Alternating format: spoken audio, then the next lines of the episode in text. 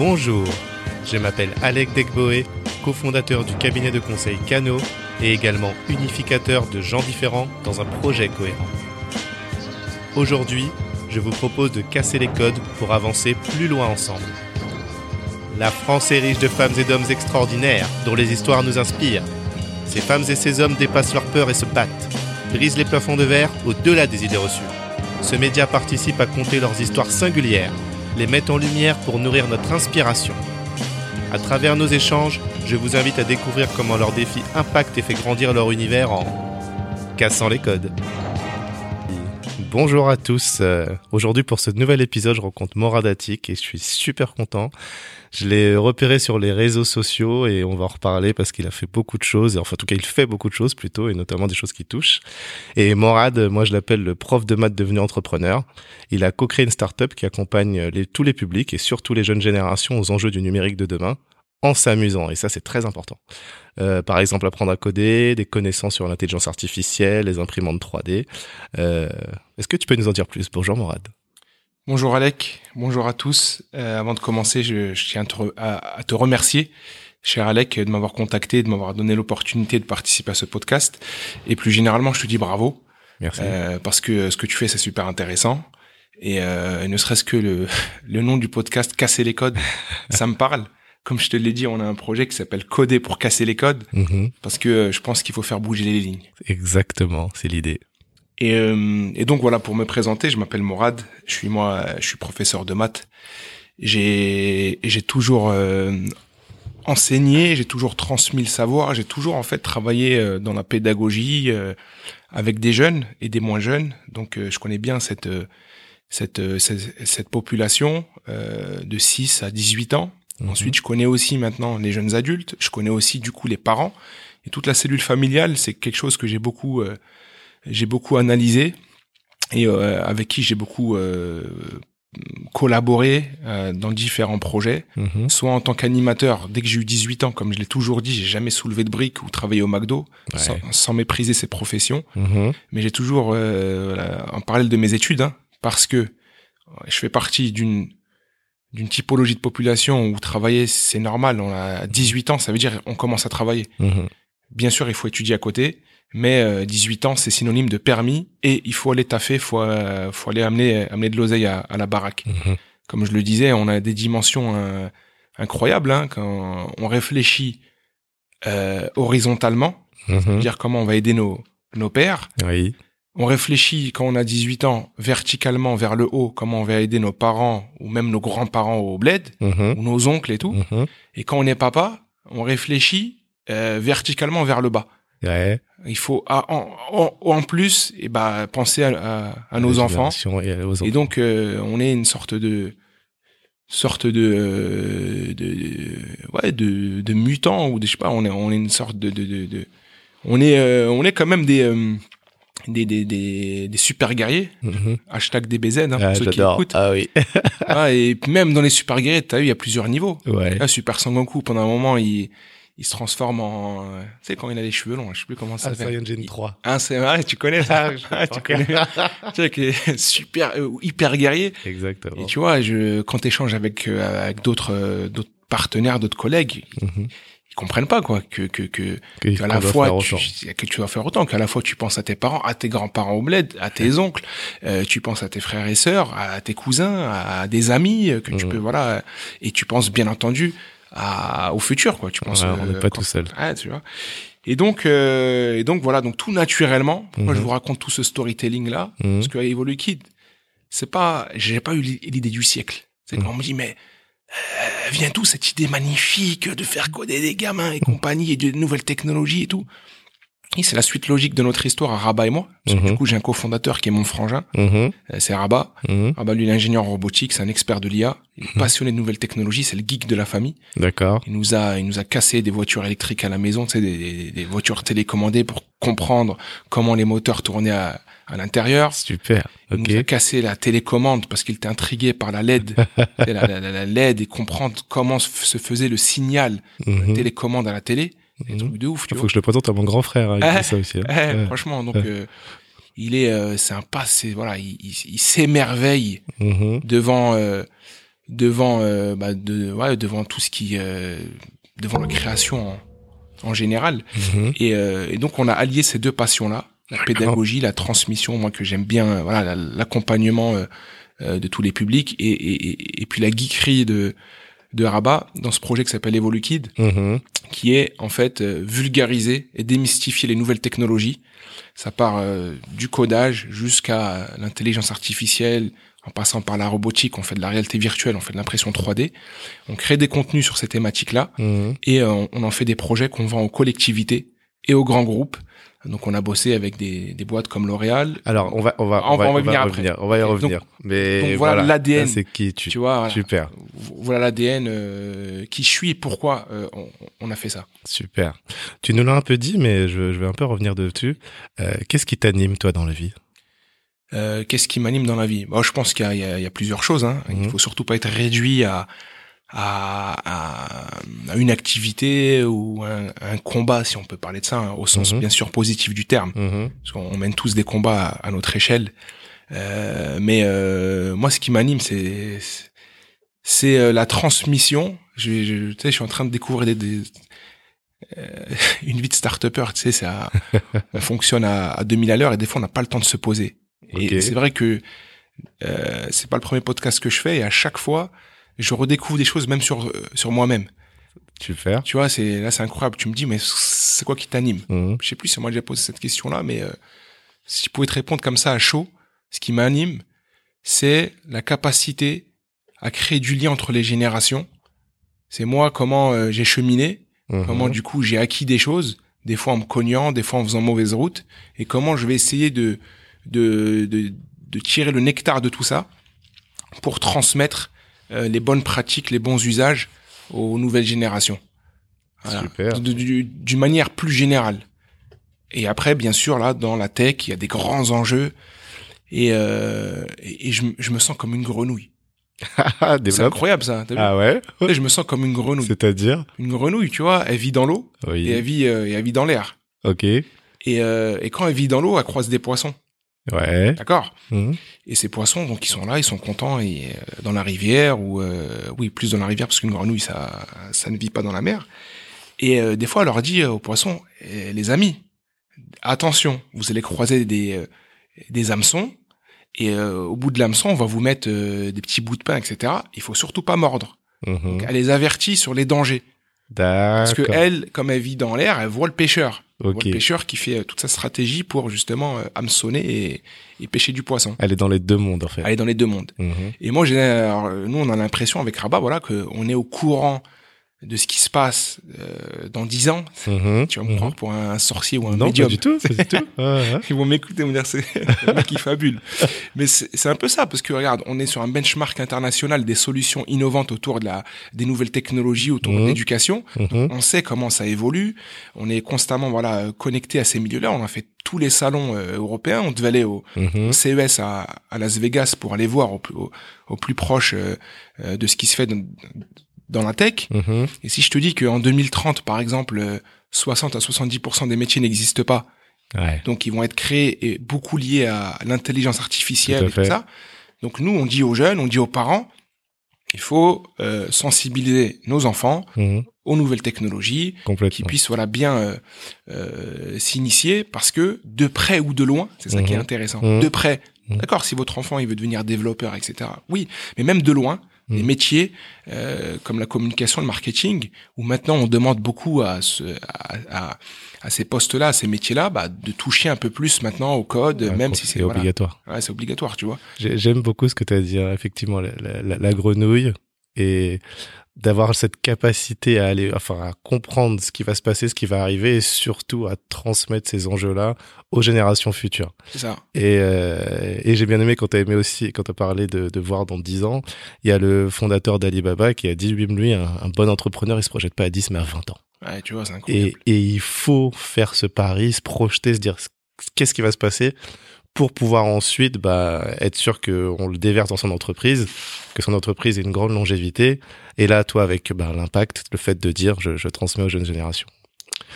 Euh, Est-ce que maintenant tu peux nous parler un peu de ton enfance et ton chemin déjà qui t'a mené à devenir euh, prof de mathématiques? Alors moi j'ai grandi à à Meaux. Je le dis, je, je- je le dis toujours, euh, et je mets en avant cette ville parce que j'aime beaucoup cette ville. Mhm. Et euh, je pense qu'on est tous assez nostalgiques de où, où, où on a grandi. Complètement. Tous les grands écrivains, ils, euh, à un moment donné, ils, ils écrivent un peu sur euh, sur leur enfance et ils vont décrire euh, de manière assez impressionnante euh, la rivière où ils allaient pêcher, où ils allaient Mhm. jeter des cailloux, faire des ricochets. Et, euh, et du coup, c'est pareil. Euh, moi, maintenant, j'habite à la Défense pour, bah, parce que c'est l'histoire un peu aussi euh, qui fait ça. Et euh, euh, après, à aussi, c'est des villes euh, de grandes banlieues. C'est un Mhm. peu comme Mantes-la-Jolie, comme euh, comme les Mureaux, où on est quand même à 50 kilomètres de Paris. Ouais. Donc c'est super cool au niveau de l'enfance. Mhm. Moi, j'ai vécu euh, une enfance entre. c'est une grande ville, hein, Mhm. pas un petit patelin, mais avec tous les côtés positifs de la ruralité un petit peu. D'accord. Tu, tu sors de mots, il y a des champs de maïs, on a les, pê- euh, on, a déjà pêché, on a fait des barbecues dans des champs, euh, des trucs comme ça, tu vois, Ouais, sympa. au bord de la Marne et tout. On se baignait, euh, on, on se baignait euh, dans la Marne. Mhm. Donc voilà, moi j'ai vécu dans ce contexte-là une enfance très heureuse Mhm. dans une cité, dans un quartier populaire, appelez ça comme vous voulez, Ouais. plusieurs appellations. Ce qui me parle le plus, c'est plutôt quartier populaire. Oui. Plutôt que Ouais, quartier moi, défavorisé, voilà, parce que ça, c'est défavorisé péjoratif. de, de rien du tout, Ouais. euh, ultra favorisé par rapport à beaucoup d'aspects Mhm. et avec des problématiques, j'ai envie de dire comme partout. Ok. Je, je fais une petite parenthèse parce que j'ai un scoop à vous à vous annoncer. Là, il Mhm. faut vraiment euh, ouvrir bien vos oreilles. J'ai un truc mais de dingue à vous à vous dire.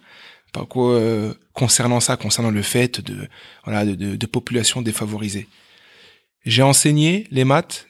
Euh, j'ai enseigné à Meaux où j'ai grandi dans un du coup euh, un quartier sensible ou appelez ça ce que vous voulez. J'ai enseigné à Nanterre, j'ai enseigné au Val de Fontenay, euh, j'ai enseigné euh, un petit peu partout. Je suis intervenu à Montfermeil, Clichy-sous-Bois, etc.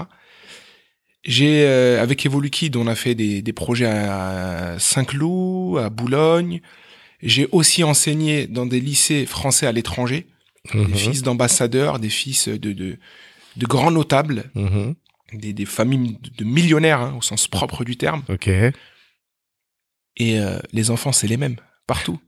C'est-à-dire que le jeune euh, dans sa cité ou le jeune fils d'ambassadeur, Mhm. eh ben il y en a qui sont hyper épanouis, Mhm. il y en a qui sont en souffrance Mhm. générationnelle, s'entendent super mal avec leurs parents. Mhm. Il y en a qui avaient des envies de suicide, euh, même chez les familles ultra riches. Ouais. Il y en a qui a fallu, euh, qui étaient brisés, qu'il a fallu accompagner, et voilà, comme dans les quartiers populaires, bien entendu. Après, il y a des problématiques différentes, effectivement, et surtout là où c'est vrai qu'il y a une, on va dire, il y a quelque chose de, de inégalitaire, c'est les réponses qu'on apporte. Ok. Quand on est dans un milieu favorisé, on a de l'oseille, bah, tout de Mhm. suite on peut vite réagir. Tout à fait. Mais euh, les, ça reste des enfants, des Toujours. enfants des plus, des plus des plus petits, ils sourient, les deux ils sourient. Mhm. Les amis, eh, les deux ils sourient. Mhm. Euh, quand on devient ado, les deux bah ils se questionnent et des, bah il y en a après ensuite ils sont en souffrance. Il y a du harcèlement dans les deux milieux, Mhm. Mhm. etc., etc. Il y a des problèmes, ça fume, euh, ça fume des joints euh, dans les deux milieux aussi. Ouais. Ouais. Ouais. Et donc si voilà on les accompagne pas, bah ils vont dériver. Donc c'est une question d'accompagnement et de mettre les moyens. Mhm. Donc maintenant voilà, maintenant quand on met les moyens, eh ben effectivement on, on a des résultats plus euh, plus euh, plus rapides on va dire.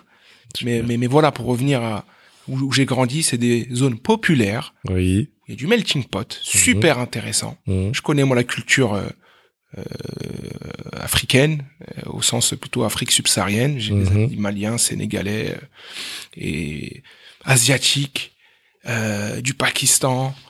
Euh, c'est quand même incroyable. Ah c'est oui. incroyable. Super melting pot. ah, c'est un super melting pot. Et donc dans cette enfance euh, super épanouie, j'ai voilà, euh, j'ai fait mes classes à, à Meaux jusqu'au bac. Après j'ai fait une prépa. Ok. Je suis parti à donc au lycée Michelet à Vanves. Mhm. Voilà, euh, quasiment ce qu'on appelle une prépa parisienne. Mhm. Un gros écart de niveau. J'étais moi très Ouais, bon. tu l'as senti quand même. Ouais, moi j'étais très bon à l'école. hein. J'étais un- Mhm. J'étais un tueur à gages. D'accord. Moi à l'école, après j'ai suivi si tu veux les mon grand frère Rabat, mon grand frère Yacine, Mhm. qui eux étaient très bons à l'école. Nous, comme ça était. On est six enfants. Ok. Et le maître mot à la maison, c'était études, études. Hmm. Ça blaguait pas. Euh, je me faisais tirer les oreilles, même si j'avais 18 de moyenne, parce que je bavardais un petit peu. Ouais. Je suis un tchatcheur, hein, vous l'avez remarqué. et, euh, et, et, et surtout, ma mère, elle avait une philosophie. Mhm. C'était euh, tout ce qui touche à l'éducation, c'est nos limites dans le budget. Ah ouais. Ça veut dire que on, on- bon, on mangeait bien, c'est pas le souci. hein. Mm. Mais s'il fallait euh, diminuer euh, sur la bouffe, sur les vêtements et investir euh, dans un cahier, dans un truc, jamais de la vie, ma mère m'a dit, c'est compliqué. Ok. Donc elle nous a toujours, voilà, toujours, Toujours poussé, poussé, financer les trucs et tout. Se débrouiller pour pouvoir C'est ça. financer ce qu'il faut, ce qui Ouais, concerne les ouais. études. Donc voilà, donc euh, et et euh, et aussi, donc on a vécu à la dure, c'est un grand mot, et on s'est voilà, on s'est pris des des petites tarejas. C'est ce que est-ce que ça vous parle pour les auditeurs C'est euh, euh, des rousses, tu vois. C'est Ouais. l'éducation d'avant et de maintenant, c'est pas pareil. Ouais, ça c'est sûr. On Donc, peut plus des toucher fois, des enfants comme ça. Ah là, faut, c'est plus pareil. Ça nous a fait aussi du bien. Hein. Euh, en tout cas, dans- on a pas mal tourné. Euh, ça, on a pas mal tourné par rapport à ça. Euh, En tout cas, il n'y a pas eu d'abus. Parce que c'est vrai qu'il peut y aussi avoir des, des abus. Nous, c'était, c'était toujours entre guillemets, mais vraiment mérité. euh, Voilà, Mhm. ça. Ça nous a mis euh, un, un- cadre, mais beaucoup d'amour et beaucoup de. On était soutenus. D'accord. C'est une pression positive. Mhm. C'est Une pression parce qu'elle sait qu'on peut faire plus et tout. Mais quand ça allait pas, Mhm. c'est pas grave, mon fils. Je suis fier de toi. Mhm. La prochaine fois, t'auras, t'auras, tu seras le premier. Nous, on voulait, c'était la gagne, hein, tu connais. Mhm. Moi, le contrôle. euh, Quand je suis arrivé au lycée, Mhm. là, je suis arrivé au lycée, c'était un lycée qui était ouvert à Meaux et les Patelins. Ok. Du coup, il y avait, euh, c'est là où il y avait euh, il y avait plus de blancs. D'accord. Dit de manière, euh, voilà, c'est pas péjoratif, hein. Oui, c'est factuel. Euh, c'est factuel, merci. Et moi, j'ai voilà, moi, je me suis dit, voilà, et je surtout pas Mhm. être dans les derniers de la classe et être euh, catégorisé euh, le rebeu en en S, voilà qui. Donc je m'habillais. donner du grain à moudre à ce cliché. Surtout pas. Ouais. Et du coup, j'avais tous les codes euh, du jeune euh, du quartier populaire, tu vois. Ok. Survêtement Lacoste, euh, Ouais. bien, Air bien tiré, tout ça, et tranquille. Et, euh, et donc en plus, moi, je déconnais et tout ça, tu vois. mhm. Mais euh, et, euh, et premier contrôle, euh, 19, tu vois. Waouh, ouais. C'est qui Je me regarde comme ça, et le logiciel il bug. ah ouais, c'était, tu vois. Ah oui, là, tu, tu, corresponds pas au, au- code classique. là, C'est ça. Ouais. Pas d'ovni. Ouais. Après, moi, j'avais un caractère bien trempé. Ok. C'est-à-dire que euh, et j'arrivais à fédérer autour de moi avec des potes. Mhm. La big up à Mahadi. Ok. Mahadi, c'était mon pote, on se challengeait. Mhm. Euh, si j'ai 19, faut qu'il ait 19 et demi. Ah, c'est bien ça. Et avec d'autres euh, d'autres groupes d'élèves qui euh, ils étaient plus dans dans dans d'autres délires. Mhm. Nous, on n'avait pas de problème à ça. On était même fiers d'avoir des bonnes notes et d'être des, Ah, des bons élèves. ah, Alors que d'autres, ils vont ouais, ouais, t'es un bouffon et tout ça. Bah oui, ça fait genre premier de la classe, ils assument Ouais, pas. mais Alors que toi, t'assumais, et en même temps, tu, ga- tu, tu restais qui tu étais, en fait. Et on tapait même des délires, tu vois. Ah, C'est-à-dire ouais. que quand j'avais 19, Mhm. Tu vois, je mettais la copie, euh, je la rentrais dans mon euh, dans ma veste, Ok. tu vois, et j'arrivais devant un groupe de potes et tout, et puis je j'ouvrais ma veste comme ça, et puis la copie est tombée, je disais, ah, ah mais c'est quoi ça? Ah ah ah 19 Ah, j'ai, Tu vois et Vous voyez pas, mais il a fait le signe, là. C'est, Ouais, magnifique. Non mais c'est ça, tu vois, Ouais. c'est faut jamais avoir honte de la réussite, tant Mhm. mieux. Ouais. Et, et, et, faire en sorte, c'est ce que j'essaye de faire moi, ce soit contagieux. Ok. Il faut, il faut rendre les choses officielles, à la Jamais mode. avoir honte de la réussite et faire en sorte que ce soit la- contagieux. il faut que ce soit contagieux. Ouais, Donc super. moi, ce que j'ai des, si tu veux, c'est pour ça que euh, on me pose la question, mais d'où vient l'idée Evolukit C'est la suite logique de tout ce que j'ai vécu, de tout ce que j'ai fait, tu vois. Donc euh, voilà dans quel contexte, qui je suis, comment j'ai grandi.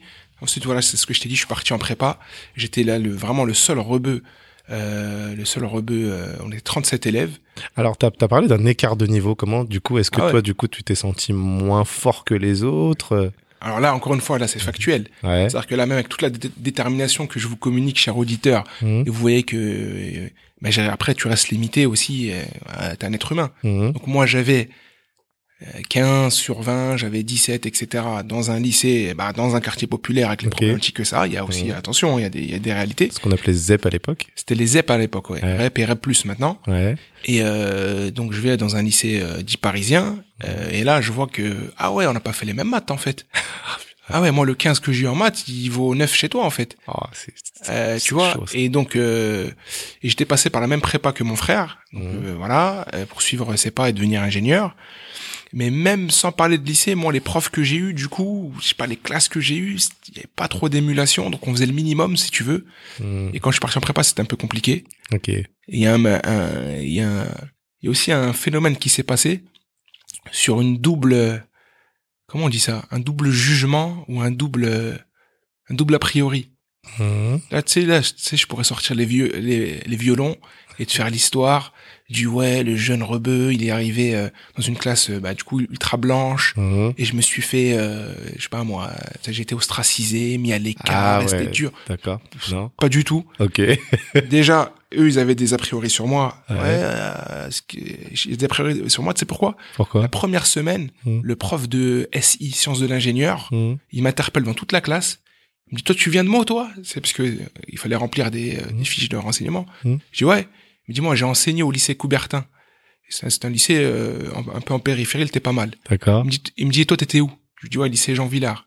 Mhm. Il me dit, ah ouais. Il me dit, euh, il, il- il m'affiche, en fait. Ouais, Il genre. dit, du coup, euh, t'as grandi où? Je lui dis, à Beauval. Il me dit, ah, Beauval, hein, c'était chaud et tout. Donc, devant tout le monde. Devant tout le monde faire. déjà, ouais, ok, ok. Il Et- met déjà une marque sur Une toi. mode, étiquette. Lui, il vient d'un quartier, euh, il, il met vient de. Stampy. En plus, il est pas comme vous. Il m'estampille tout Ouais. de suite. Ok. Et, euh, et du coup, il y avait des petits a priori. Mais en fait, moi aussi, j'avais des a priori sur eux. Ouais. Tu vois, c'est ça qu'il faut aussi. euh, Dans les deux sens. C'est dans les deux sens. Et euh, quand tu parles aussi avec certains jeunes et tout, c'est pareil. Ils ont des a priori. Ouais, mais euh, il y a des clichés, euh, des jeunes du 16e, etc. Des jeunes... Ben, moi, après, moi, je suis super ouvert. Mhm. Et c'est une de mes meilleures années que j'ai passées. Ah. J'ai beaucoup appris D'accord. sur une autre catégorie sociale. Ok. Où voilà, moi aussi, j'ai- j'ai j'ai- j'ai pas jugé. D'accord. J'ai questionné, j'ai été Mhm. invité chez des familles euh, où j'avais jamais mis les pieds, euh, Ok. à Milly-la-Forêt dans le 91, tu vois, des trucs Mhm. comme ça, euh, dans le 78 et tout. D'accord. Eux et eux, et eux m'ont questionné aussi, Super. Mourad. Et donc, Échange de culture. Exactement, échange de, de- de- c'est ça. Et, euh, et du coup, on a, on a appris les uns des autres. D'accord. Et C'est des gens, ça. euh, William, si tu m'entends, euh, Will, j'ai encore, voilà, William, Guillaume et tout, on est encore en relation. euh, Ok. Du coup, 20, 15 ans ou 15-16 ans après. Ok. Et euh, puis j'ai vécu une de mes meilleures années, tu vois. C'est super beau ce que tu dis là. Tu vois, on rentre dans les clichés pour les déconstruire. Exactement. Et en fait, comme tu dis, ça, ça venait des deux côtés, quoi. Mais vous avez eu l'intelligence d'apprendre à vous connaître. Exactement. Et, Et aujourd'hui, bah, vous, vous êtes encore en relation, quoi. c'est, c'est exactement ça. Super. Pas de victimisation. Jamais de la vie. Ok. Ouais, mais non, ils étaient contre moi. Non, c'est pas vrai. Ah. Tu vois, tu poses des questions, ils posent des questions. Après, il y a toujours des imbéciles des deux côtés. Bah, mais si t'es ouvert et que tu parles à des personnes ouvertes, vous vous entendez. Mhm, mhm. Et puis, euh, puis voilà. Et donc de ça, j'étais destiné à faire une école d'ingé. Ça m'a pas trop plu. Je donnais encore des cours particuliers à côté. D'accord. Et là, voilà, je me suis dit non, en fait, c'est ça que je veux faire. Je fais une licence de maths. Ok. Ensuite, j'enseigne euh, quelques années, 3-4 ans en France, et je pars, à- je pars à l'étranger, 5 ans, et T'as été où à l'étranger? Je suis parti en Syrie. Ah ouais. Froid glacial. C'était en 2009, euh, av- avant la guerre, Waouh. et j'ai la chance, va aller voir la belle l'immense chance, d'avoir vécu du coup un an en Syrie, au lycée Ouais. français d'Alep, Ok. à de multiples, pour de multiples raisons. D'accord. culturellement, Mhm, euh, je suis, moi, je suis français, fier de l'être, mhm, comme je le dis souvent même dans mes posts. Tu sais, je vais même plus loin, je suis patriote. Je suis fier d'être français, tu vois. C'est ouf, hein. Ah ouais. Bah t'as raison. Et bien, et bien entendu, je suis très fier de mes origines. Mhm, Du coup, euh, euh, j'ai une double culture. Je suis français, mais je suis arabe. Mhm. C'est- ça- ça- en fait, ça questionne sur l'identité. Tout à fait. C'est-à-dire qu'un français, finalement, c'est c'est quoi? Après, moi, je suis pas sociologue et tout. Mhm. Mais est-ce que je suis arabe? Oui, je suis arabe, c'est sûr et certain. Oui. Il s'avère que j'ai une double nationalité cette fois-ci. Là, on parle plutôt d'identité euh, administrative et tout. Mhm. Algérienne. D'accord. Aussi, voilà. J'en suis très fier. C'est euh, ça, c'est également ça. Mhm. Euh, et comme je disais tout à l'heure, on va pas nous, nous cantonner à une activité, à un truc. Bah c'est pareil, on va pas nous cantonner à une. euh, fait- Déjà, t'as cette, des cette double culture en toi. exactement, Mhm. de fait. Hein. Mhm. Et, euh, et du coup, retourner un peu aux sources aussi euh, de l'arabité ou de l'arabitude ou je sais pas comment on dit, tu vois, Ok. ou le. Et, et, et, et encore, du coup, la Syrie, ce serait même faussé de dire que c'est euh, le berceau, ou tu vois, ou la, la Mhm. base et la source des Arabes, parce que avant ça, il y a eu aussi d'autres cultures, d'autres religions et tout ça, et c'était incroyable d'apprendre ça, Mhm. d'aller dans, dans, dans, dans des sites historiques. Mhm. Le peuple syrien, c'est un peuple extraordinaire, très cultivé. C'était des échanges mais magnifiques. Et euh, professionnellement parlant. En une, année au lycée français d'Alep où tu côtoies euh, la crème des enseignants. J'étais, Ouais. le plus jeune professeur de la région. J'avais 25 ans, tu vois. Ah ouais. Ok. Tout le monde me disait mais qu'est-ce que tu fous là, tu vois? Ouais, en fait, pourquoi tu as choisi la Syrie Euh, alors c'était pour des raisons aussi, je voulais un peu me, me reconnecter. Bah déjà j'avais balancé un peu partout, je voulais voir autre chose. Ok, Donc j'avais été pris ici, c'était du coup moins moins demandé que euh, par exemple le Maroc ou les spas Ouais, ou, je ne sais où. Ok, Et moi ça me convenait tout à fait pour découvrir la région. ok, J'ai pu aller en Jordanie, j'ai pu aller euh, au Liban Ah ouais. et tout ça, tu vois. ok. Et, et, et professionnellement parlant, Mhm. euh, en un an t'apprends 5 ans euh, dans l'école publique entre guillemets. Ok, ouais, lycée français, c'est toujours des niveaux euh, c'est- super élevés. Un, un niveau super élevé. Mm. Au niveau des protocoles, tu représentes la France. J'étais fier de représenter la France, D'accord. tu vois, à l'étranger. Mhm. J'étais en lien avec le consul euh, français, avec, Oui. avec l'ambassadeur aussi à, à Damas. Mhm.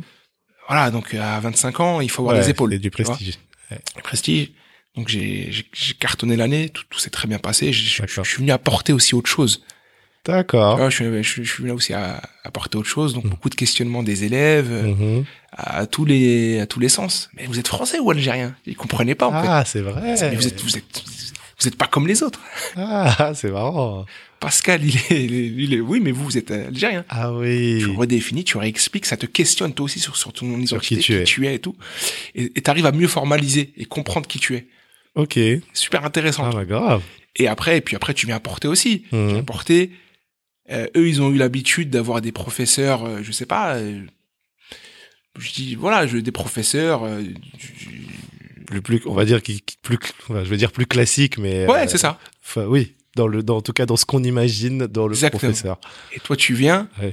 Et euh, avec ta part de, avec ton histoire un peu, C'est avec ta, ta pédagogie que je Mhm. développais moi, même dans les centres, euh, les centres aérés, les centres Oui, ça, de loisirs. que tu, tu ça, vois. je veux que tu nous Ah, en parles. Ah, tu vas voir, j'ai- fait des trucs euh, décalés, Ah oui.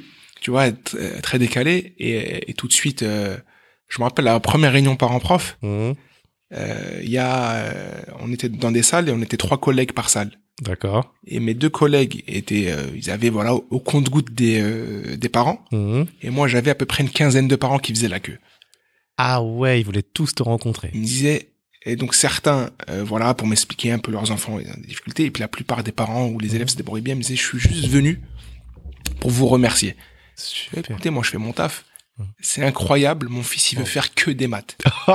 Énorme. Je l'ai tartiné d'exercices. Ok. Et moi Ah je suis, euh, voilà, je suis vraiment euh, pour le Ah, travail, la répétition, il faut, il faut bosser pour y arriver. Mhm. Et c'était incroyable Alec. Quand je donnais à la fin euh, du cours les exercices, taper sur la table, je sais pas si vous entendez comme ça. Encore, encore, En mathématiques. je te jure. Ah, ça, et je les faisais taffer énorme. comme des oufs. Et, euh, et dans la joie et la bonne humeur, Waouh. les punitions étaient pédagogiques et étaient ludiques, D'accord. tu vois. Je me rappelle, euh, je prenais toujours deux minutes pour annoncer qui était euh, puni à recopier la leçon parce qu'elle était mal, euh, elle était mal euh, Transcrit. apprise, tu vois. Ok. Et du coup, euh, donc je mettais un silence et j'avais des feuilles. Tu sais, c'était l'époque de la Star Academy. Ouais. Et j'annonçais des nominés, tu vois. tu vois, et les nominés sont. Et après, il faisait comme ça. Tu vois Ah, Il disait, voilà, il disait euh, Foued, euh, Al-Abbas, tu vois, des trucs comme ça. Et il se levait et il saluait tout. Donc le mec, il était puni, il avait le sourire.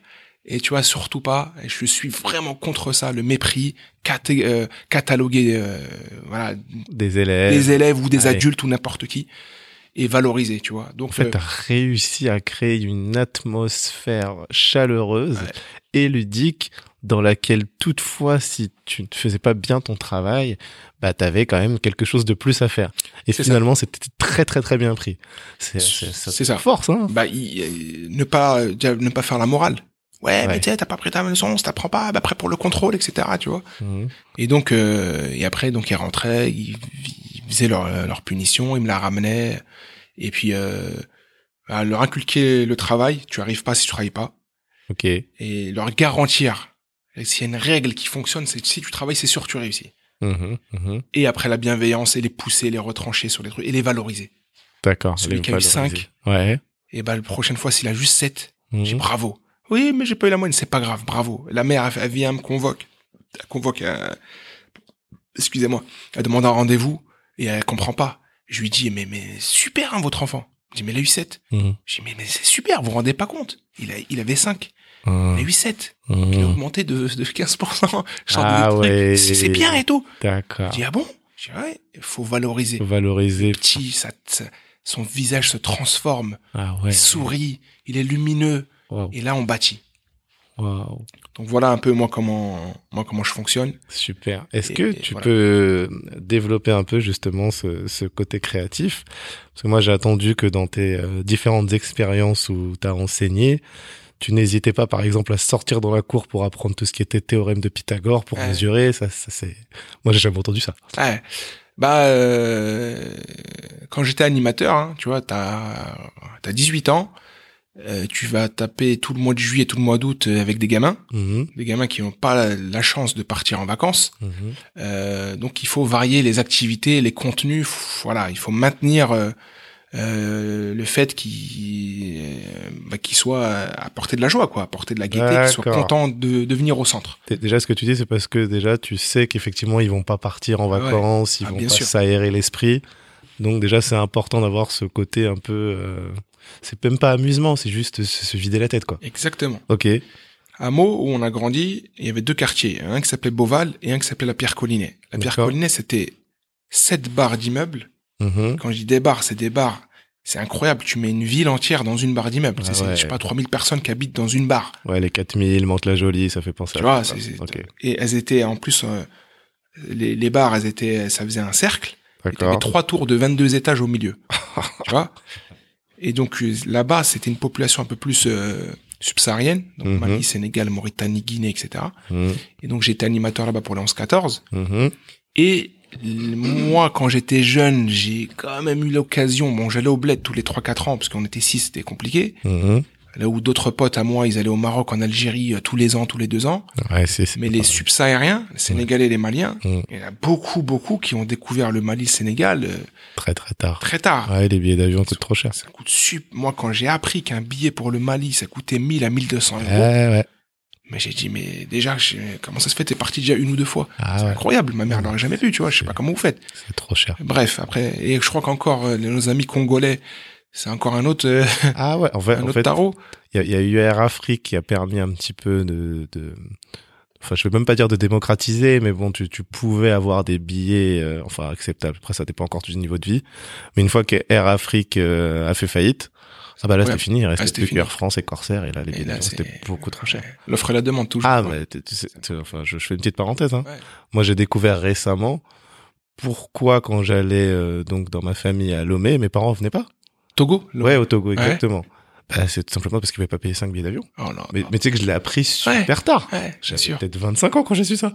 Ah oui. Et je m'étais jamais posé la question, Pourquoi j'y allais Tu m'envoyais tout seul. Non, mais Parce que je pouvais pas, mon fils. Ah bah c'est... Et quand on dit ça, t'as vu quand on dit ça Ah, comment- là tu te dis, et j'ai perception. 25 ans et c'est que maintenant que je, re- que je remets ça en question. Oh, C'est les noms.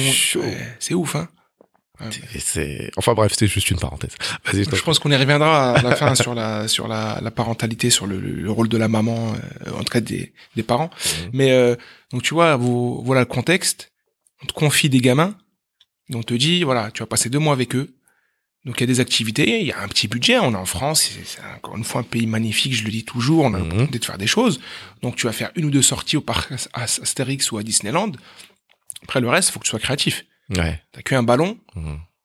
soit tu restes dans, dans, dans ta zone de confort, ce qui marche bien dans nos quartiers, bah c'est le foot. Ouais. Tu fais un tournoi, après t'en fais un deuxième, après même les petits, tu vas pas les berner.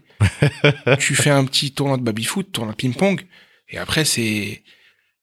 Euh, J'avais un, un acolyte avec moi qui s'appelait Ramsey. Mhm. Un, incroyable. euh, comment il arrive à fédérer, comment il arrive à... ben, un vrai animateur, quoi, pour le coup. D'accord.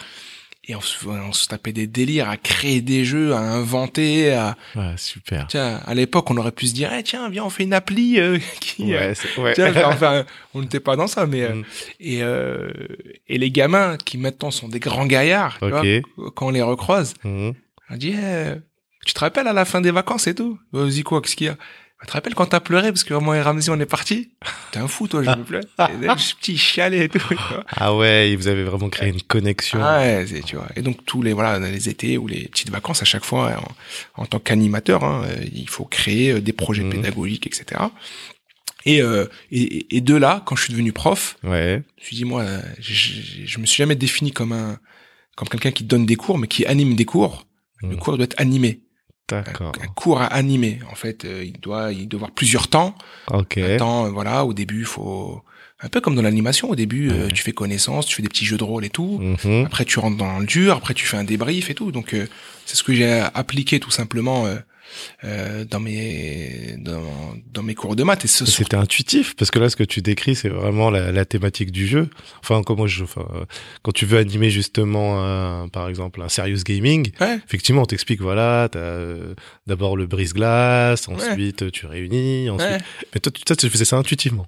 Bah, j'ai fait ça par la pratique. C'était après, moi, je suis quelqu'un qui me questionne beaucoup, même quand j'étais élève, même euh, voilà. Mhm. Donc, je me suis questionné est-ce que je vais faire des, tournois de foot, même si j'étais un footballeur? Tout Mmh, l'été mmh, Est-ce qu'on va pas faire un peu euh, un peu autre chose? D'accord. Quand je suis euh, je suis devenu prof de maths, c'est pareil. Est-ce que je fais comme tout le monde? Euh, et puis j'enseigne des maths et puis euh, voilà et silence et écoute et ça, et puis le terme de Pythagore ça fonctionne comme ça Ouais, ouais. Ou est-ce que euh, est-ce que je fais les choses un peu différemment? Mhm. Et puis surtout, t'as devant toi, t'as pas des robots. Ok. T'as des, Ouais. des- t'as des gamins. Le gamin, Mhm. il s'exprime. Il est d'accord, il est pas d'accord. Mmh. Et euh, dire, tu vois, euh, tu rentres dans un cliché pour le déconstruire, ce que je disais. Ok. Bah, tu rentres dans sa réflexion.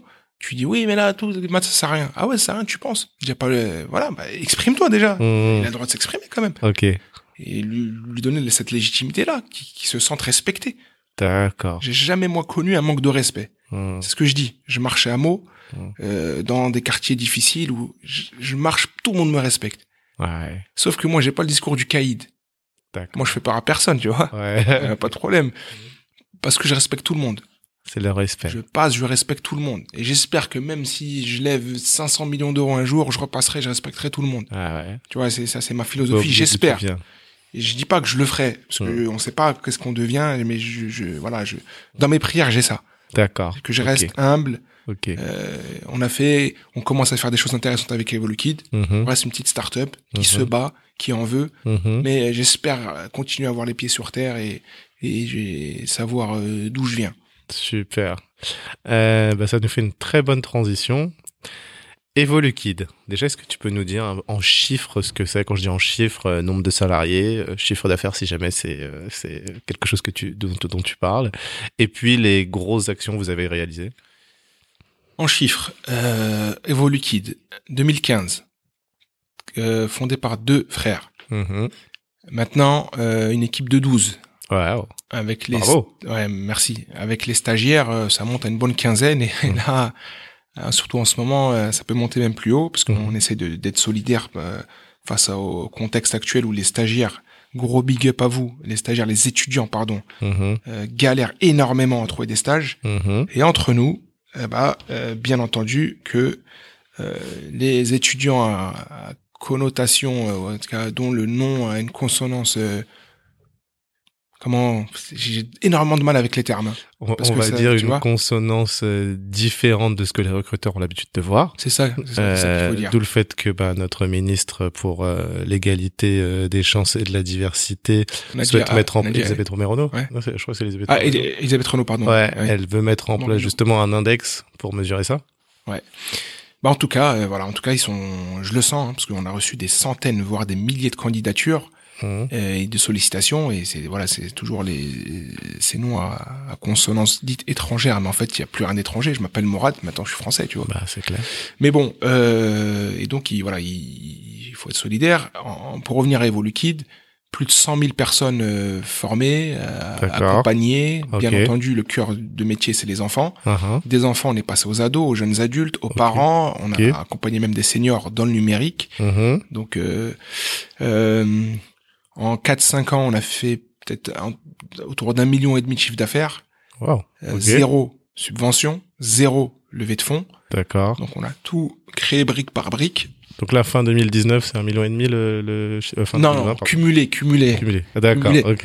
Donc, Ok. c'est, euh, ça aurait été beau. En 2020, on devait déployer pas mal de projets Ouais. pour pour justement dépasser euh, le million symbolique. Ok. Le Covid est venu euh, freiner euh, tout ça. On avait vraiment des projets à l'échelle nationale qu'on devait Mhm. déployer. Mhm. Puis le Covid est venu euh, remettre en question euh, tout ça. C'est qui vos concurrents aujourd'hui? Nos concurrents, on a euh, on a une, une startup, une boîte hein, qui, a, qui a fait deux, deux levées de fonds qui s'appelle Magic Makers, D'accord. euh, que je salue si vous m'écoutez, euh, parce que parce que pour moi toute initiative, il y a derrière euh, l'envie de faire du chiffre d'affaires, parce qu'il faut se développer en, en- en entreprise. Il y a quand même voilà, il y a quand même euh, une, une envie de démocratiser les nouvelles technologies, etc. Et puis je sais que la fondatrice euh, Carole m'a- ah, j'ai oublié son prénom. En tout cas, Madame Terrosier, je sais, voilà, a été une des pionnières Mhm. de euh, démocratiser euh, le codage. Donc, euh, je- moi, je salue l'initiative. D'accord. Et vous, ensuite- vous, vous voulez pas me ah, Vas-y, pardon, Ouais, ensuite, nous, voilà, nous, là, on, on est un petit peu à part, hein, parce que tu vois, Mhm. ton profil, d'où tout ce que je te raconte, Mhm. c'est que nous, on va, on va faire des contenus sur mesure pour des problématiques ciblées. Ok. Par exemple, il y a un bailleur social qui nous avait contacté au mois de décembre. C'est euh, voilà, on, on vous appelle vous parce que euh, on veut euh, éduquer et faire la prévention auprès des jeunes sur l'utilisation de l'ascenseur. Ah. Donc euh, des, des, des tours de 10, 15 étages, l'ascenseur elle est en panne, Ah, et nos jeunes voilà, ils... donc déjà moi je comprends bien ça. ouais. Mais déjà arrivé plus d'une fois, il faut porter les courses, l'ascenseur elle est en panne Mhm. à cause de, de deux ou trois. euh, Tu vois, c'est pareil, j'ai pas envie de dire imbécile. C'est le Mhm. truc que j'ai fait moi. Mis dans l'ascenseur comme ça parce que ça Ouais. bougeait, puis oh zut, elle est en panne. Ok. faut arrêter aussi de, tu vois, des, des imbéciles, des, des... c'est des jeunes. C'est des jeunes. Comme oui, d'autres jeunes, Tout le comme- monde font des, ils font tous des conneries. Et puis Exactement, là, il faut voilà. leur expliquer et ils comprennent. Ouais. Donc, qu'est-ce qu'on leur a fait? On leur a fait un module en réalité virtuelle pour s'immerger dans le fonctionnement d'une ascenseur. Ah, Ils ont codé un petit jeu d'une du- d'une personne âgée qui veut monter l'ascenseur mais elle est en panne. Donc, on a scénarisé, on s'est on, on s'est Ah. amusé à faire tout ça Ouais. avec des outils qui, qui comprennent bien. Et après, Mhm. on donne la parole. Oula. Et alors, qu'est-ce que vous en pensez? Et là, c'est la réponse, ça vient d'eux-mêmes. Ah ouais. C'est pas descendant, c'est pas, c'est pas bien, vous savez. Et à la fin, qu'est-ce qu'on a fait? On a fait intervenir des personnes, voilà, euh, qui ont du mal à, à se mouvoir, euh, de l'arthrose, des personnes âgées, qui, qui- témoignent pour qu'ils prennent vraiment confiance. Quand je m'amuse dans une ascenseur et que je la bloque, et ben regardez les conséquences. Ça va super loin ce que vous faites. Ouais. Parce qu'on est dans, euh, j'ai envie de dire, ouais, c'est de l'éducation. C'est de l'éducation, ouais, c'est des, c'est. Mais avec un contenu hyper travaillé, euh, réalité virtuelle. Ouais. En plus, ils travaillent sur l'ascenseur. En plus, ensuite, vous faites intervenir des personnes à mobilité, euh, on dit réduite, bon. ouais. Ah ouais, c'est très très puissant. Hein. C'est bah c'est ça. On, on va au bout des concepts, on apporte des solutions. Après, bien sûr, euh, pour L'Oréal, on a fait un Family Day euh, digital. Donc, on Mhm. a créé tout, tout un pôle digital pour 800 collaborateurs et leurs enfants. Il y avait une dizaine de stands et ils s'affrontaient sur chaque stand avec leurs enfants euh, autour, euh, bah, toujours une petite énigme avec un algorithme à résoudre. D'accord. Encore une fois, robotique, réalité virtuelle, programmation de drones et tout ça. Mhm. Clairement, proposer euh, de la bonne humeur, de la convivialité, mais après derrière ça, stratégiquement, il y a ce discours autour du, des algorithmes digitales à tel point que ça a bien plu et on devait être dé- déployé sur tous les sites L'Oréal. Ah ouais. Et donc après avec le Covid, ça a été freiné, tu vois. Ok. On est au D'accord. CETF1, Ouais. les enfants de collaborateurs, donc les enfants des journalistes que vous voyez à la télé, bah, Mhm. ils, ils passent une semaine avec nous et on leur fait euh, tout un projet sur une semaine euh, autour bah, de, de tout ce que je viens de décrire. Super. Euh, avec la Maïf, un de nos Ouais. plus gros projets, Ouais. on a fait trois fois le tour de France à travers un camion type C'est pas sorcier. D'accord. Après, après Fred et Jamy, euh, Mourad et Rabat, Ah ah. et un camion euh, voilà entièrement équipé de d'outils numériques. Mhm. Et du coup, à chaque fois, on crée du contenu pour les territoires, euh, vraiment euh, pratiquement sur mesure. Ok. Et euh, dans le camion est, est passé des enfants de 3 ans à 99 ans. Et donc pour les seniors, des fois on avait des seniors, on crée voilà des outils et puis des, des, des, des contenus. On a eu des mamans euh, allophones, euh, des, des migrants. Mhm. On a eu des élus en formation, des professeurs en formation et bien sûr beaucoup beaucoup de scolaires de missions initiées Mhm. au numérique et faire de la prévention. Faire attention, voilà, à tout ce qui est euh, cyberharcèlement, euh, les Ah ouais. data, euh, Ok. voilà. les- les- Ouais, sensibiliser vraiment aux Ouais. enjeux, j'ai envie de dire actuels, hein, c'est Bien sûr. de demain. Ouais. Et après, pour terminer, tout- euh, toutes les collectivités euh, Mhm. avec qui on, on a travaillé, on propose soit de la découverte une après-midi pour découvrir euh, de manière ludique ce que c'est euh, les algorithmes, coder un petit jeu, faire de la robotique, euh, D'accord. comme euh, comme faire des projets à la semaine en mode stage, comme faire des projets à l'année avec une restitution sur différentes structures qui viennent voilà s'affronter sur un challenge robotique ou autre. Ah ouais. Et euh, Le prochain team building, là, tu, tu le avec toi, hein Ouais, avec, avec Ah, grand ah, plaisir, avec grand plaisir. Mais toujours aussi comment on va valoriser. On fonctionne beaucoup par projet. D'accord. Un projet qui se construit avec euh, avec euh, avec les besoins. Ok. Pas que ce soit descendant. Nous, voilà, on a une offre A, offre B ou offre C, mais on vient creuser un peu. Mhm. Et euh, les projets aussi sont transverses. Ça Mhm. peut être du numérique pour du numérique, comme ça peut être du numérique pour l'écologie, comme pour le handicap, pour l'utilisation des, des, des- des ascenseurs, lutter contre le cyberharcèlement ou même le harcèlement scolaire par exemple.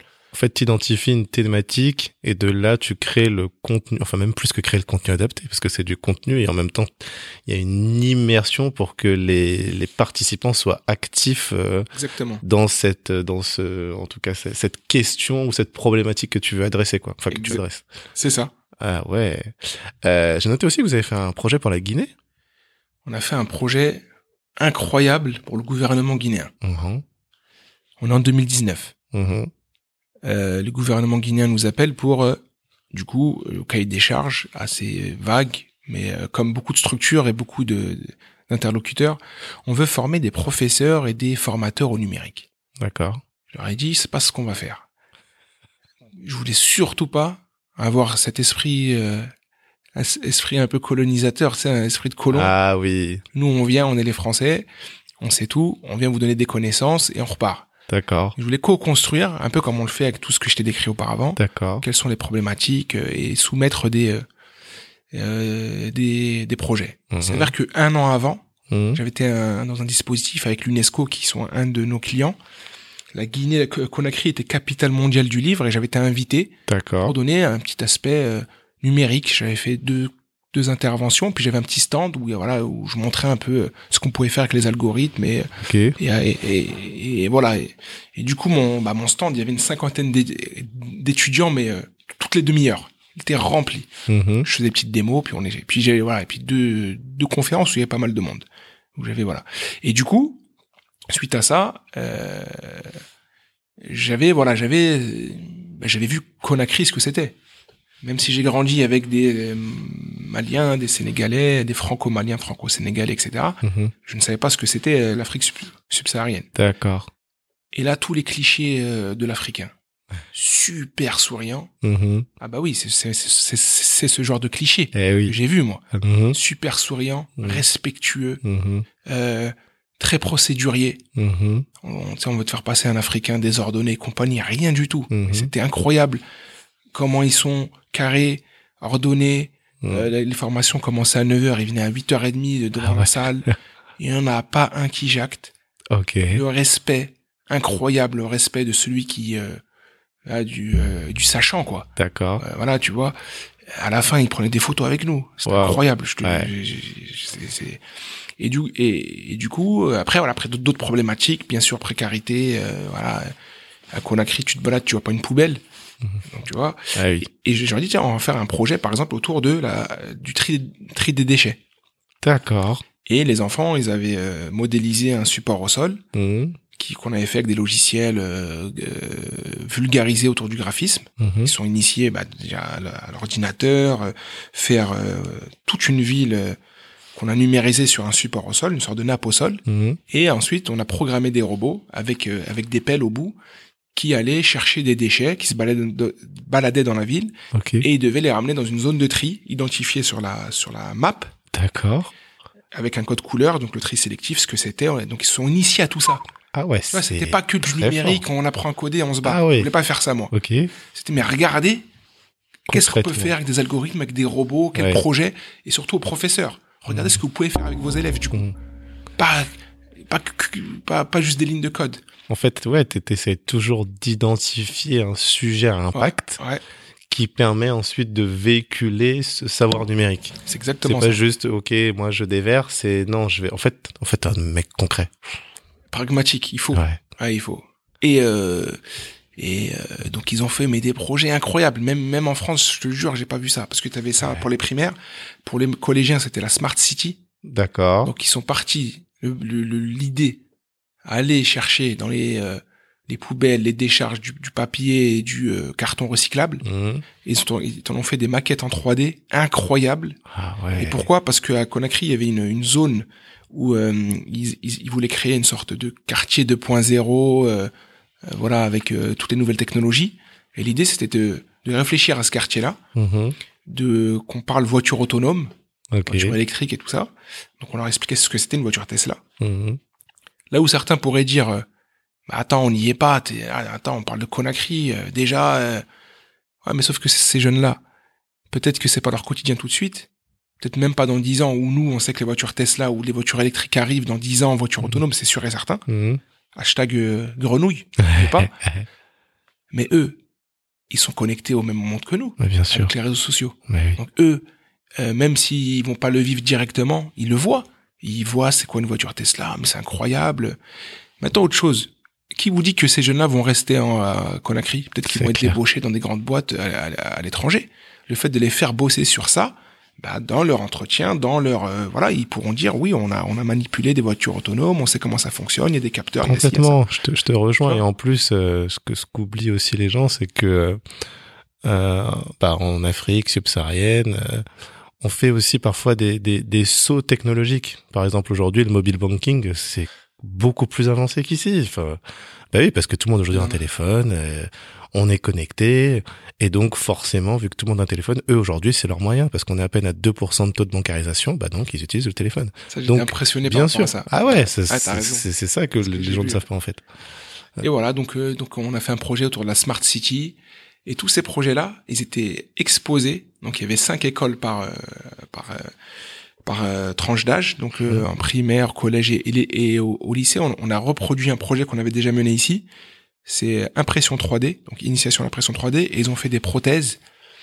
Et Ils ont fait des prothèses. Ok. Euh, du coup, on les a formés à imprimer ces prothèses-là, à, à les monter, Ok. et ensuite pour les pour équiper des enfants victimes d'agénésie, c'est une malformation des membres supérieurs. Ah ouais. Là, tu vois, quand on dit tech for good, là, avec ces projets-là, tu comprends comment la tech elle peut améliorer la, la qualité de vie des gens.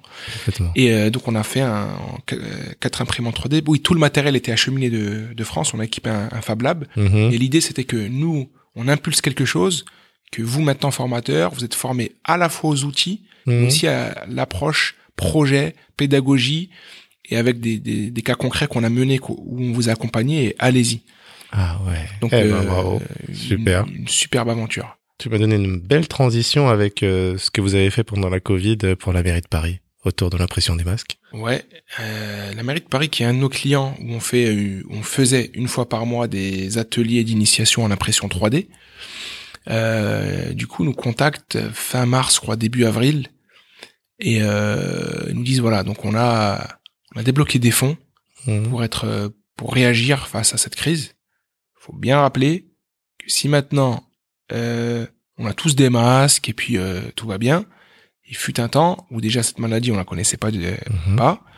Moi, j'ai ma petite sœur qui est médecin, qui me Mhm. disait qu'elle se couvrait avec son écharpe et que euh, voilà, il, il il manquait cruellement de masques. Donc, une des solutions qui a été apportée par la, la communauté des makers, donc ça a été de euh, imprimer des visières. Ouais. Ça a été démontré, je crois, par la suite que finalement c'était pas si euh, Efficace. efficace ou protégeant que que ça. Mhm. Mais j'ai envie de dire, d'un aspect psychologique, quand on a quelque chose au moins devant le visage, Mhm. ça permet au médecin de voilà euh, d'y aller euh, euh, avec moins de crainte que si j'ai rien ou si j'ai une écharpe. Mhm. Et donc on a voilà, on a installé euh, en 24 heures 20 imprimantes 3D, Wow. toute la salle de mariage là, la salle des événements de la mairie du 15e. Ok. C'était assez impressionnant, 20 imprimantes, tu vois. Super. Moi qui ai fait le tour des Fab Labs, quand on a 4 5 déjà c'est impressionnant. Et là, Allez 10, 20, c'était un- une sorte d'atelier et avec la soli- solidarité bon d'abord nous euh, où j'ai mis des ressources qui travaillaient quand même de 8h à 22h euh, tous les jours, euh, dimanche compris. Mais aussi, il y a eu des étudiants, il y a eu des, voilà, des, des... Ah oui, parce que c'est pas tu lances imprimer et ça ah se non, fait tout seul. il faut suivre la production, faut faire des tests. T'as les makers euh, qui te proposent une deuxième version plus efficace. euh, faut faire tout ça. Les makers, c'est qui? C'est ceux qui, Les- qui paramètrent euh, le plan d'impression? C'est ça, c'est les makers, c'est toute la communauté euh, des bidouilleurs, si tu veux. Les makers, je, je- je les appelle comme ça, ceux qui Mhm. bidouillent sur tout ce qui est électronique, impression D'accord. 3D ou, Ok. Ou d'autres qui sont qui sont passionnés. Donc ceux qui euh, qui vivent dans, dans les Fab Labs. Mhm. Et euh, donc ils n'ont pas attendu les mesures gouvernementales pour être actifs. Et moi je Mhm. trouve que le, le Covid a démontré qu'à plusieurs euh, à plusieurs niveaux on peut être euh, on peut être actif quoi. Mhm. Et donc euh, et donc voilà donc on, pendant près de deux mois on a imprimé plus de 30 000 visières pour tous les hôpitaux de Paris et les, les, euh, et la médecine libérale, les infirmières les- libérales aussi. Ah bah bravo, Merci. super. Euh, maintenant, je vais te parler un peu de la, de la jeunesse, de comment évolue QDN. Mais avant, Euh, tu nous as parlé de ta sœur, docteur Attic, pardon, et t'as raconté une belle anecdote euh, sur les clichés euh, par rapport à ta sœur. Un jour, t'accompagnais ta maman à, à l'hôpital. Ouais. Euh, ça, c'est à chaque fois que je, je, je narre. On dit comme ça, je narre. Ah, Ouais. Narrer, bah oui. À chaque fois que je narre ce genre euh, de euh, euh, d'épisodes, et franchement, moi j'en ai, euh, j'en ai des centaines. Toi, t'en as peut-être 400. Euh, Quand j'en parle avec des potes, on, on en rigole, tu vois. Mhm. Je mets hashtag transclasse. Yes. Donc c'est un ceux, ceux qui nous écoutent, vous de- devriez un petit peu creuser cette cette euh, cette spécificité en fait, la la la, la- le phénomène d'être un transclasse. Vous allez voir que cette même cette notion d'ascenseur social, Mhm. il est un peu biaisé. J'en dis pas plus. Allez creuser. Il y a un superbe livre qui s'appelle La fabrique des transclasses. On va en parler. hein. On va, on va en parler. Mais en fait, je pense que on, on pourrait théoriser longtemps. Moi, je suis un mauvais théoricien. hein. Je suis pas sociologue encore une fois. Mais euh, par contre, ce qu'on a, toi et moi, Mhm. et peut-être ce que ces théoriciens n'ont pas, c'est la, c'est le vécu. Yes. C'est là où vous pouvez théoriser longtemps. Nous, on a le vécu de Mhm. manière empirique. Je peux Mhm. te raconter ce que c'est. Mhm. Donc, j'arrive euh, avec euh, avec ma mère à, à l'hôpital pour un rendez-vous médical. Et, euh, et donc euh, la, la, la secrétaire elle pose la question de euh, qui est votre médecin traitant.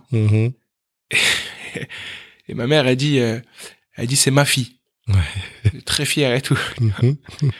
Et euh, encore une fois, moi je juge personne, je méprise personne, mais des fois, il, il arrive qu'on, c'est vrai que certaines euh, personnes sont un peu agressives. Mhm. Je peux comprendre qu'elles font un travail dur et ça l'appelle, mais en tout cas là c'était le cas.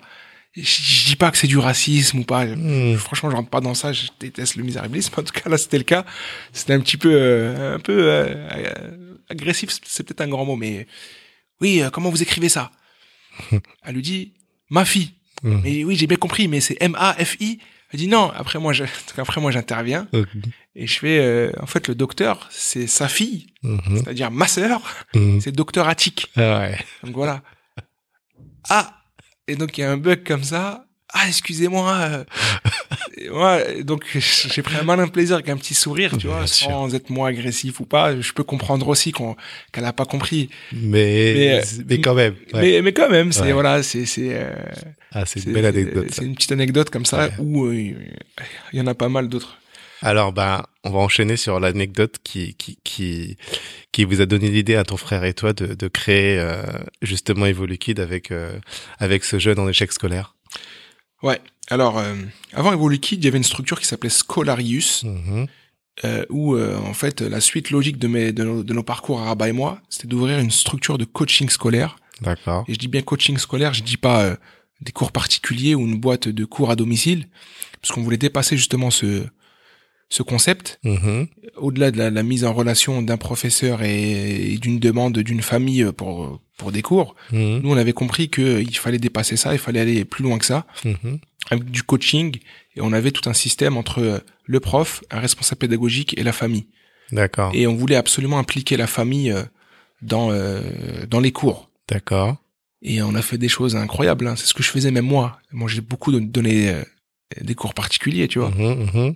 J'étais euh, quand j'étais en Syrie, quand j'étais en Égypte après d'ailleurs. Oui. Donc je, je- je donnais des cours à des familles euh, très aisées financièrement, mais même au-delà de ça, c'était des notables, Ah ouais. tu vois? D'accord. Et euh, bah moi faut surtout pas me dire ça, tu vois. Pour moi, moi je vois un gamin, moi. moi je vois, euh, il a 12 ans, il a 15 ans, Mhm. et je et mon logiciel quand il scanne, il scanne que ça. D'accord. Que d'accord, du coup c'est quoi c'est mais je qui a dans le compte en banque des millions ou pas, c'est pareil pour moi, tu vois. Ok. Et moi j'avais une, une méthodologie et tout ça où où moi euh, après je suis un peu euh, je suis très bienveillant et tout, Mhm. mais je suis très directif. D'accord. Je suis en mode euh, tu sais comme le prof de karaté, le prof de judo, tu sais que tu branches pas avec lui. Ah non, jamais. Moi, quand je viens, je rentre à la maison. Euh, je viens pas en mode euh, je suis le prof, euh, euh, je suis le prof de, je suis, je, je- alors, je sais pas comment expliquer ça, mais je viens, je, je viens prendre le contrôle. Je viens en mode super nanny. Ça, ça vous parle. Ouais. Je viens, c'est moi. Je viens analyser. Si tout se passe bien, tant mieux. hein. Mhm. Mais s'il y a des choses qui vont pas, je viens les dire. Il Mm. faut que ça se passe comme ça. Si, ça- si vous n'adhérez pas, il Oh, n'y a oui. pas de problème. On travaillera pas ensemble. Tu vois, je viens pas non plus imposer. Ok. Oui, Je dis, oui. Voilà ma vision. Voilà comment je travaille. Mhm. c'est inconcevable pour moi Mhm. que, par exemple, votre enfant, Mhm. qui n'a pas travaillé comme il le faut, Mhm. et après, là, je sais pas, il y a un anniversaire, il y a un truc, et ben, il ira pas. Ah Et oui. je vais- tu vois, je vais, je vais, je vais loin dans le C'est truc. pour ça que tu impliques vraiment les parents. En gros, tu Ah dis ouais. voilà ma Le méthode. contrat, on est ensemble. C'est oui, c'est un contrat. C'est un contrat. Ouais. Et du coup, vous êtes impliqué avec moi. Et vous, vous devez suivre aussi ce que je dis. Sinon, on va casser le truc, tu vois. D'accord. Ok. Et, et- et- et le pire, c'est que, bon, je- c'est un peu directif et tout, Mhm. mais, mais le jeune, il le signe. Moi, je respecte beaucoup les jeunes, même, même, même les plus petits. Mhm. Je respecte ce qu'ils disent et tout ça. Ok. Et du coup, moi, je me dédouane. C'est pas Mourad qui dit que tu, tu peux pas aller au sport. C'est Mhm. toi qui l'as dit. On a signé ensemble. Ouais, On a dit que regarde, on a, je te rappelle, hein, on a dit que regarde, si tu fais pas ça, ça, ça, bah, du coup, pour ton match euh, de baseball, de foot, de ce que tu veux, bah, tu pourras pas y aller. Ok. Tu te rappelles ou pas Mhm. Ouais, mais est-ce que tu t'en rappelles? Ouais, c'est vrai. Donc, la logique, c'est que là, on est d'accord que j'appelle ton entraîneur, tu pourras pas jouer euh, dimanche. Ok. Ouais, mais non. Attends, attends, attends. Est-ce qu'on avait... voilà. Madame, c'est bon ou pas? Ah, mais quand même. Madame, est-ce que c'est bon ou pas? Oui, vous avez raison. Et, et toi alors, qu'est-ce que t'en penses? Ouais, vous avez raison. Eh bah d'accord. Donc j'appelle ton entraîneur et bien sûr, je le fais. C'est Ah pas que de la parlotte. Ok. Donc tu vois, là, on va plus loin que des cours de maths. Tout à en fait. fait, bien sûr. C'est je viens... C'est encore de l'éducation. Ouais, c'est de l'éducation, revoir un petit peu ce qui est mis en place, Mhm. coacher l'enfant, Mhm. l'ado, le parent. Maintenant, quand, maintenant, avec tout ce que je vous dis, Mhm. c'est pas arrogant de dire, moi, je viens, le petit, il a 7 en maths, je l'amène à 15 en un trimestre. Ah ouais, c'est Franchement, factuel. Voilà les C'est factuel, c'est pas question que je suis, c'est moi ou pas. Après, bien sûr, C'est la méthodo. la bienveillance, ouais. Regarde, je vais, je vais vous le dire, j'ai déjà fait pleurer des élèves. Ok. En les secouant, tu vois. Mhm. Mais, mais pas en méprisant. Jamais. Jamais de la vie. Respect. Pas en disant, toujours en mode, je vais, le- je vais le pousser dans, dans, dans ses retranchements. Jamais en l'humiliant, rien. J'ai eu des élèves, mais nuls. Mhm. Quand je dis nul, attention, je suis contre ça. Quand je dis nul, c'est factuellement avec des résultats nuls. Pas lui qui est nul. Oui, oui, oui. Je oui, me- je me Tout à fait. Ouais. Là, c'est chaud. Et je lui dis, écoute, fais-moi confiance, tu vas voir. Ah ouais. Et les petits, ils explosaient tout. Transcendance. D'accord. Oh. Parce que c'est un tout. Ok. Parce que moi, je connais bien ce, ce- mon milieu, je sais qu'est-ce qu'il faut, c'est quoi les ingrédients. Ok. Je viens avec une sorte de recette. Pas miracle, finalement. C'est intuitif. Ah bah donc c'est une recette miracle. Ouais, enfin comme c'est la tienne, mais- mais, Sauf que je dis, voilà, je dis, par contre, soyez pas choqués. Moi, je viens pas faire des matins. Je viens, euh, moi, j'ai, voilà, c'est, s'il va pas au l'entraînement de foot, il y va pas. Mhm. Et ça, et ça, et ça, ça plus ça, plus ça. Donc, je suis, ouais, je m'immisce un peu, Ouais. euh, tu vois, euh, Tu, en fait, tu, tu, travailles, tu travailles sur, euh, j'allais dire les, les drivers, mais le mot en français, c'est plutôt, ouais, ce qui va vraiment impacter l'élève dans son quotidien. Bah, toi, tu vas dire, ouais, attention, là, si tu travailles pas, bah, ça, ça, ça, non. Donc, en fait, finalement, il sera obligé de se donner pour le Ah oui. reste pour Ah pouvoir accéder après à tout ce qu'il aime. sûr. Ouais, ok, ok. Après, à, à côté de ça, euh, pour pas ne être que dans la, la, les punitions et tout ça, là, je caricature volontairement pour bien comprendre. Mhm. À côté de ça, mardi soir, à 21h, 21h30, gratuitement, entre guillemets, c'est pas facturé, euh, un petit coup de fil. Alors, t'en es où la révision? Demain, tu te rappelles, hein Demain, Mhm. t'as contrôle, c'est important. T'as vu ça, ça, ça Ok? Répète après moi. Là, je vais y arriver. Ouais, je vais y arriver. Plus fort. Là, on délire un peu. Coaching. Et euh, d'accord, on a tout vu, t'as tout éclaté euh, dans les cours d'avant, c'est clair. Je donne du travail aussi en- entre deux cours, tu vois, pour qu'ils puissent euh, aussi, euh, tu vois, les- avoir les outils. Et euh, ils font des choses incroyables. Et, et donc, ce, ce, ce, ce Scholarius, Et Scholarius, euh, le système, c'était de euh, venir dans la cellule familiale pour un diagnostic gratuit, mhm, où mes yeux, ils étaient à 360 degrés, ils regardaient tout, euh, l'enfant, le parent, euh, ce qu'il y a autour de lui, dans quel environnement, quand j'arrive, t'arrives, tu regardes dans quel quartier il est, etc. ok, Donc tout de suite, tu, tu scannes, mhm, une sorte de, une sorte de, tu, re- tu, tu rentres des données, mhm. comme une, euh, une IA, tu vois, Ouais, et- tu, tu et tu ton, tu audit, quoi. Là, tu fais ton audit. et t'échanges et tout. Mhm. Et euh, donc ça, c'était gratuit. Et après, Ouais. ils disaient, voilà le plan d'action à, à mettre en place. D'accord.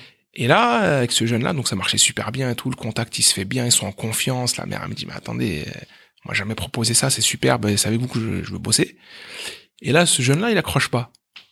Et sa mère et tout, elle descend un petit peu, ouais, mais non, mais truc, il veut pas travailler et tout. Bon, en général, même avec ça, je sais, je sais m'y prendre. Je dis, madame, Laissez-nous, je veux parler avec lui. Et même là, il est pas intéressé.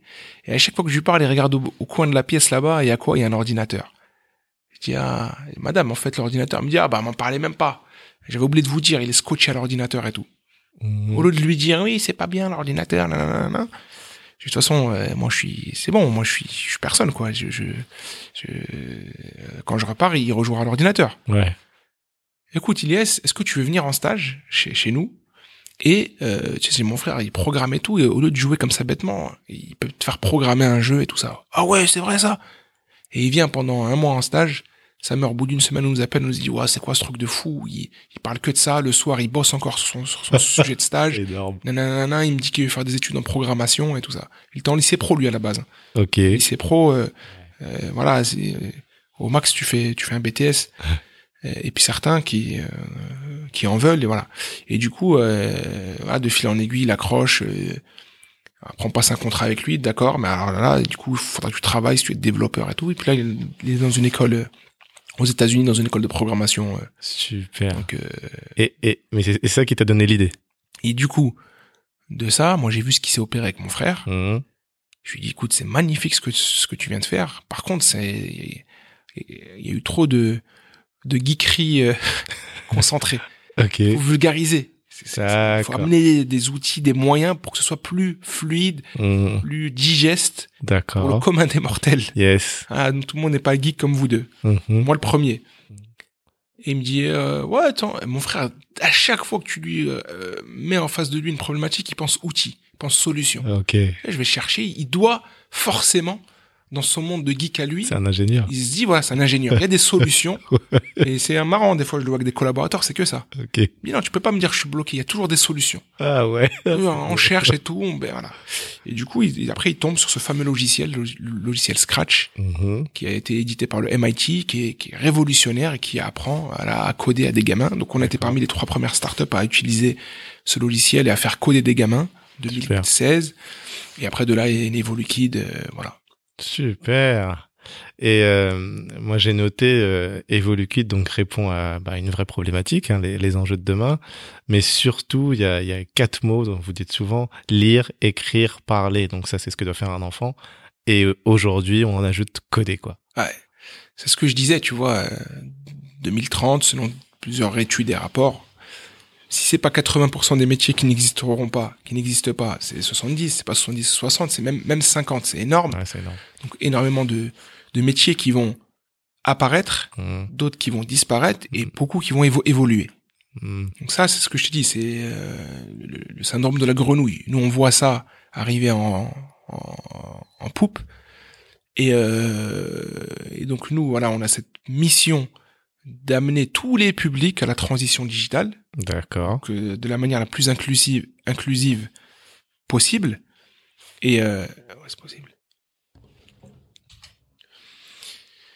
Et du coup, avec Evolukid, on, on a cette euh, lourde mission Mhm. d'amener tous les publics de la manière la plus inclusive possible à la transition digitale. Mhm. Et c'est là où on dit euh, donc euh, certaines catégories sociales qui sont qui sont euh, tu vois bah quand on est développeur ou quand on travaille dans une un grand groupe, on comprend ces enjeux-là. Et du coup bah on est beaucoup plus réactif. Mais dans les quartiers populaires, on va leur dire aujourd'hui, même quand vous avez la volonté, vous allez mettre même les moyens Mhm. pour que votre enfant ait une bonne note en maths, en histoire géo, en français, bah, malheureusement, c'est plus suffisant. C'est déjà très très bien, Ouais. mais ayez, encore une fois, dans votre spectre, Mhm. cette partie codage. Lire, écrire, compter, c'est très bien. Maintenant, Mhm. coder. Mhm. Et de près ou de loin. C'est ce que je disais tout à l'heure. Le community manager, même en marketing, en communication, Mhm. les fonctions support, en fait, eh ben, elles doivent, euh, maintenant, le, le- celui qui fait, bah, celui, celui qui fait de la com, ou celle qui fait de la com. Avant, voilà, tu fais de la com, euh, t'as un bon copywriting, t'as des belles idées, tu sais bien retranscrire tes idées, et tu passes ça au webmaster, celui qui, qui rentre les données dans un site. Ouais. Maintenant, tu le fais tout seul. Exact. Maintenant, t'as des, il faut, tu te formes un peu à WordPress. T'es Plus obligé. tu connais, tant mieux, mais au moins, tu sais tout seul, euh, et c'est pas très compliqué. Mhm. Si t'es un peu plus euh, dégourdi, tu vas même euh, prendre un codé en HTML et tout ça pour toi-même, euh, créer Mhm. des pages et tout. Bah, tu vois quand même. Donc il faut Ah, je- comprendre ce que c'est, voilà, une ligne de code euh, et des choses comme ça. quoi. partage à 1000%. euh, J'en j'en discutais bah, là récemment. Euh, sur, le code, c'est vrai, moi je disais par exemple dans toutes les études différentes qu'on a pu faire, on a tous fait de l'anglais et du droit. Ouais. Et pour moi maintenant, apprendre à coder, ça doit être quelque chose qu'on qu'on doit ajouter. C'est ça. Voilà. Ouais. Et ensuite, comme tu disais, la personne de la com, c'est surtout du coup maintenant quand je vois les, les CV bah, finalement d'étudiants, oui, en fait, ils savent tous euh, faire un peu de Photoshop. euh, Ouais. euh, bah, en tout cas, ils savent tous faire. Alors que les anciennes générations qui ont fait de la com, bah oui, c'était plutôt euh, les écrits, euh, mais aller sur le logiciel, après, ça passait à une autre Ah, personne. Mais ça, Exactement. ça, c'est fini. Ouais. Bon, heureusement, après, on a des outils comme Canva Ouais. qui, qui te permettent de, de le faire sans apprendre à coder, ou Exactement. du no-code. Mais, Exactement. mais c'est une compétence que maintenant on doit acquérir, en fait. En tout cas, t'as plus le choix. Après, là, si on parle de compétences purement professionnelles et tout ça, mais après, en termes de développement de l'enfant, Oui. tu vois, le apprendre à coder, en tout cas coder là des jeux ou les projets que je t'ai décrits, Mmh. c'est aussi une forme d'expression. où Oui. Il va créer comment il passe de consommateur à Mhm. consomme-acteur. Ok. Tu vois, c'est aussi autre chose. Ça même, ça dépasse. Ça transcende cette idée de savoir faire des lignes de code. C'est comment je vais m'exprimer, comment je vais, bah, après que ce soit codé ou pas, mais comment être à l'aise devant des outils, faire du montage vidéo, montage photo. Comment c'est aussi un moyen d'expression euh, pour les jeunes. Et, euh, et donc, euh, comment ça structure la, la pensée. Complètement. Tu sais, quand tu fais une ligne de code et même tu veux aller plus loin, tu veux voilà refaire Mario Bros. Ouais. Après, quand je t'explique le théorème de Thalès à côté, c'est de la rigolade. Le théorème de Pythagore, quand même, si le triangle est rectangle, Ouais. alors il se passe ça. Oui. C'est euh, c'est un, une- condition en fait, C'est Mhm, une, stru- une structure conditionnelle. Et j'ai des élèves qui bug encore, alors que c'est franchement, on me dire ouais le prof de maths c'est normal, mais c'est pas dur. Ce que je dis aux élèves, les maths c'est facile les amis. Mhm. Vous inquiétez pas, on va y arriver, c'est facile. Mhm. Tout le monde a une tête bien faite, on reprend ligne par ligne et puis on fait. Mhm. Et quand tu fais du code, tu, tu voilà, quand c'est ludique en plus, tu fais Ah. un peu de VR, tu fais un Mhm. peu de robotique et tout. Mhm. Ouais, mais mon robot il veut pas aller à droite. J'ai bah attends, viens, on va reprendre, euh, on va reprendre ta ligne là. Bah oui, mais regarde, là tu lui as dit que s'il fait ça, et là il se concentre avec toi, Mhm. tu vois? Et euh, euh, donc c'est là où c'est intéressant. Ouais, parce que vous arrivez à vulgariser tout, tout, tout- tout- tous ces, euh, tous ces concepts-là en les Ouais. rendant concrets et surtout de manière ludique. Et le cerveau, il est fait de toute façon pour. Pour On est jouer. programmé pour jouer en fait. Ouais, c'est ça. Mais on, mais on l'oublie en grandissant. Exactement. Euh, J'aimerais revenir sur ta maman Ouais. et sur cette euh, très belle photo que tu as postée là, qui, qui a fait le buzz. Donc, euh, bah, vous voyez pas là, mais il a mis une photo où sa maman, elle vient dans ses bureaux justement, elle lui fait un bisou euh, sur la tête et il dit, euh, enfin, et tu dis, quand ta mère vient te rendre visite dans tes bureaux pour la première fois en cinq ans, c'est mieux que de passer à France 2, TF1 et de signer 10 partenariats avec des boîtes du CAC 40. Tu lui fais visiter tes quatre bureaux, tu lui présentes ton équipe de 10 salariés avec plus de fierté que si c'était monsieur le président Emmanuel Macron en personne. Désolé monsieur le président. Elle te regarde émue et elle te sort. Je suis fier de vous, toi et ton frère. Ça vaut cinq levées de fonds. Et en plus, notre cher président de la République a répondu après avoir vu votre message, je peux vous dire que la fierté de votre mère est partagée. Bravo à vous et vos équipes. Ouais. ouais. Euh, euh, non, mais bah, c'est ce que, ce, ce que je décris, c'est euh, en fait c'est la réalité. Quand je dis c'est la réalité, c'est euh, pour reprendre le poste, je le connais pas par cœur, mais euh, quand ta maman vient te visiter dans les bureaux, c'est mieux que de passer à TF1 et France 2. Hmm. Au mois de novembre euh, 2010, 2020, pardon, on Mhm. était passé euh, aux 20h de TF1. Mhm. Euh, au mois de janvier, on est passé sur France 2. Ok. Et donc, je remercie d'ailleurs ces chaînes-là qui nous ont donné cette opportunité. Mhm. Mais quand ta maman elle vient dans tes bureaux, c'est encore mieux que ça. Ouais, c'est sûr. Un- tu vois, en cinq ans, c'était la première fois que je voyais ma mère euh, venir au bureau. Ouais. Euh, c'est mieux que signer des partenariats avec des grandes boîtes. Ouais. Des grandes boîtes, c'est super, on, Mhm. on doit. Mais euh, c'est la consécration. Yes. C'est, euh, tu dis toute cette souffrance-là.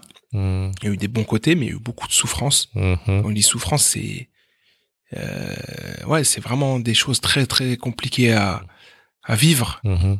Euh, tu sais, tu retraces leur vie euh, maintenant qu'on est grand. C'est Ouais. même anecdote. Tu sais, on se rend pas compte nous. C'est qu'à 25, 30 ans, c'est là que tu parles avec tes parents. Ouais. Apaisé, avec un petit thé, un petit café, tu Mhm. discutes. Euh, Moi, je suis très proche de ma mère. Mhm. Ma mère, elle, elle m'appelle mon, mon mon pote. Ok. Elle me dit, elle me dit, t'es mon, t'es mon ami, toi. mon hein, Et on parle et tout, et des fois, elle me parle, c'est comme ma petite sœur, tu vois, je la conseille et tout. Ah Je te ouais. jure. Ok.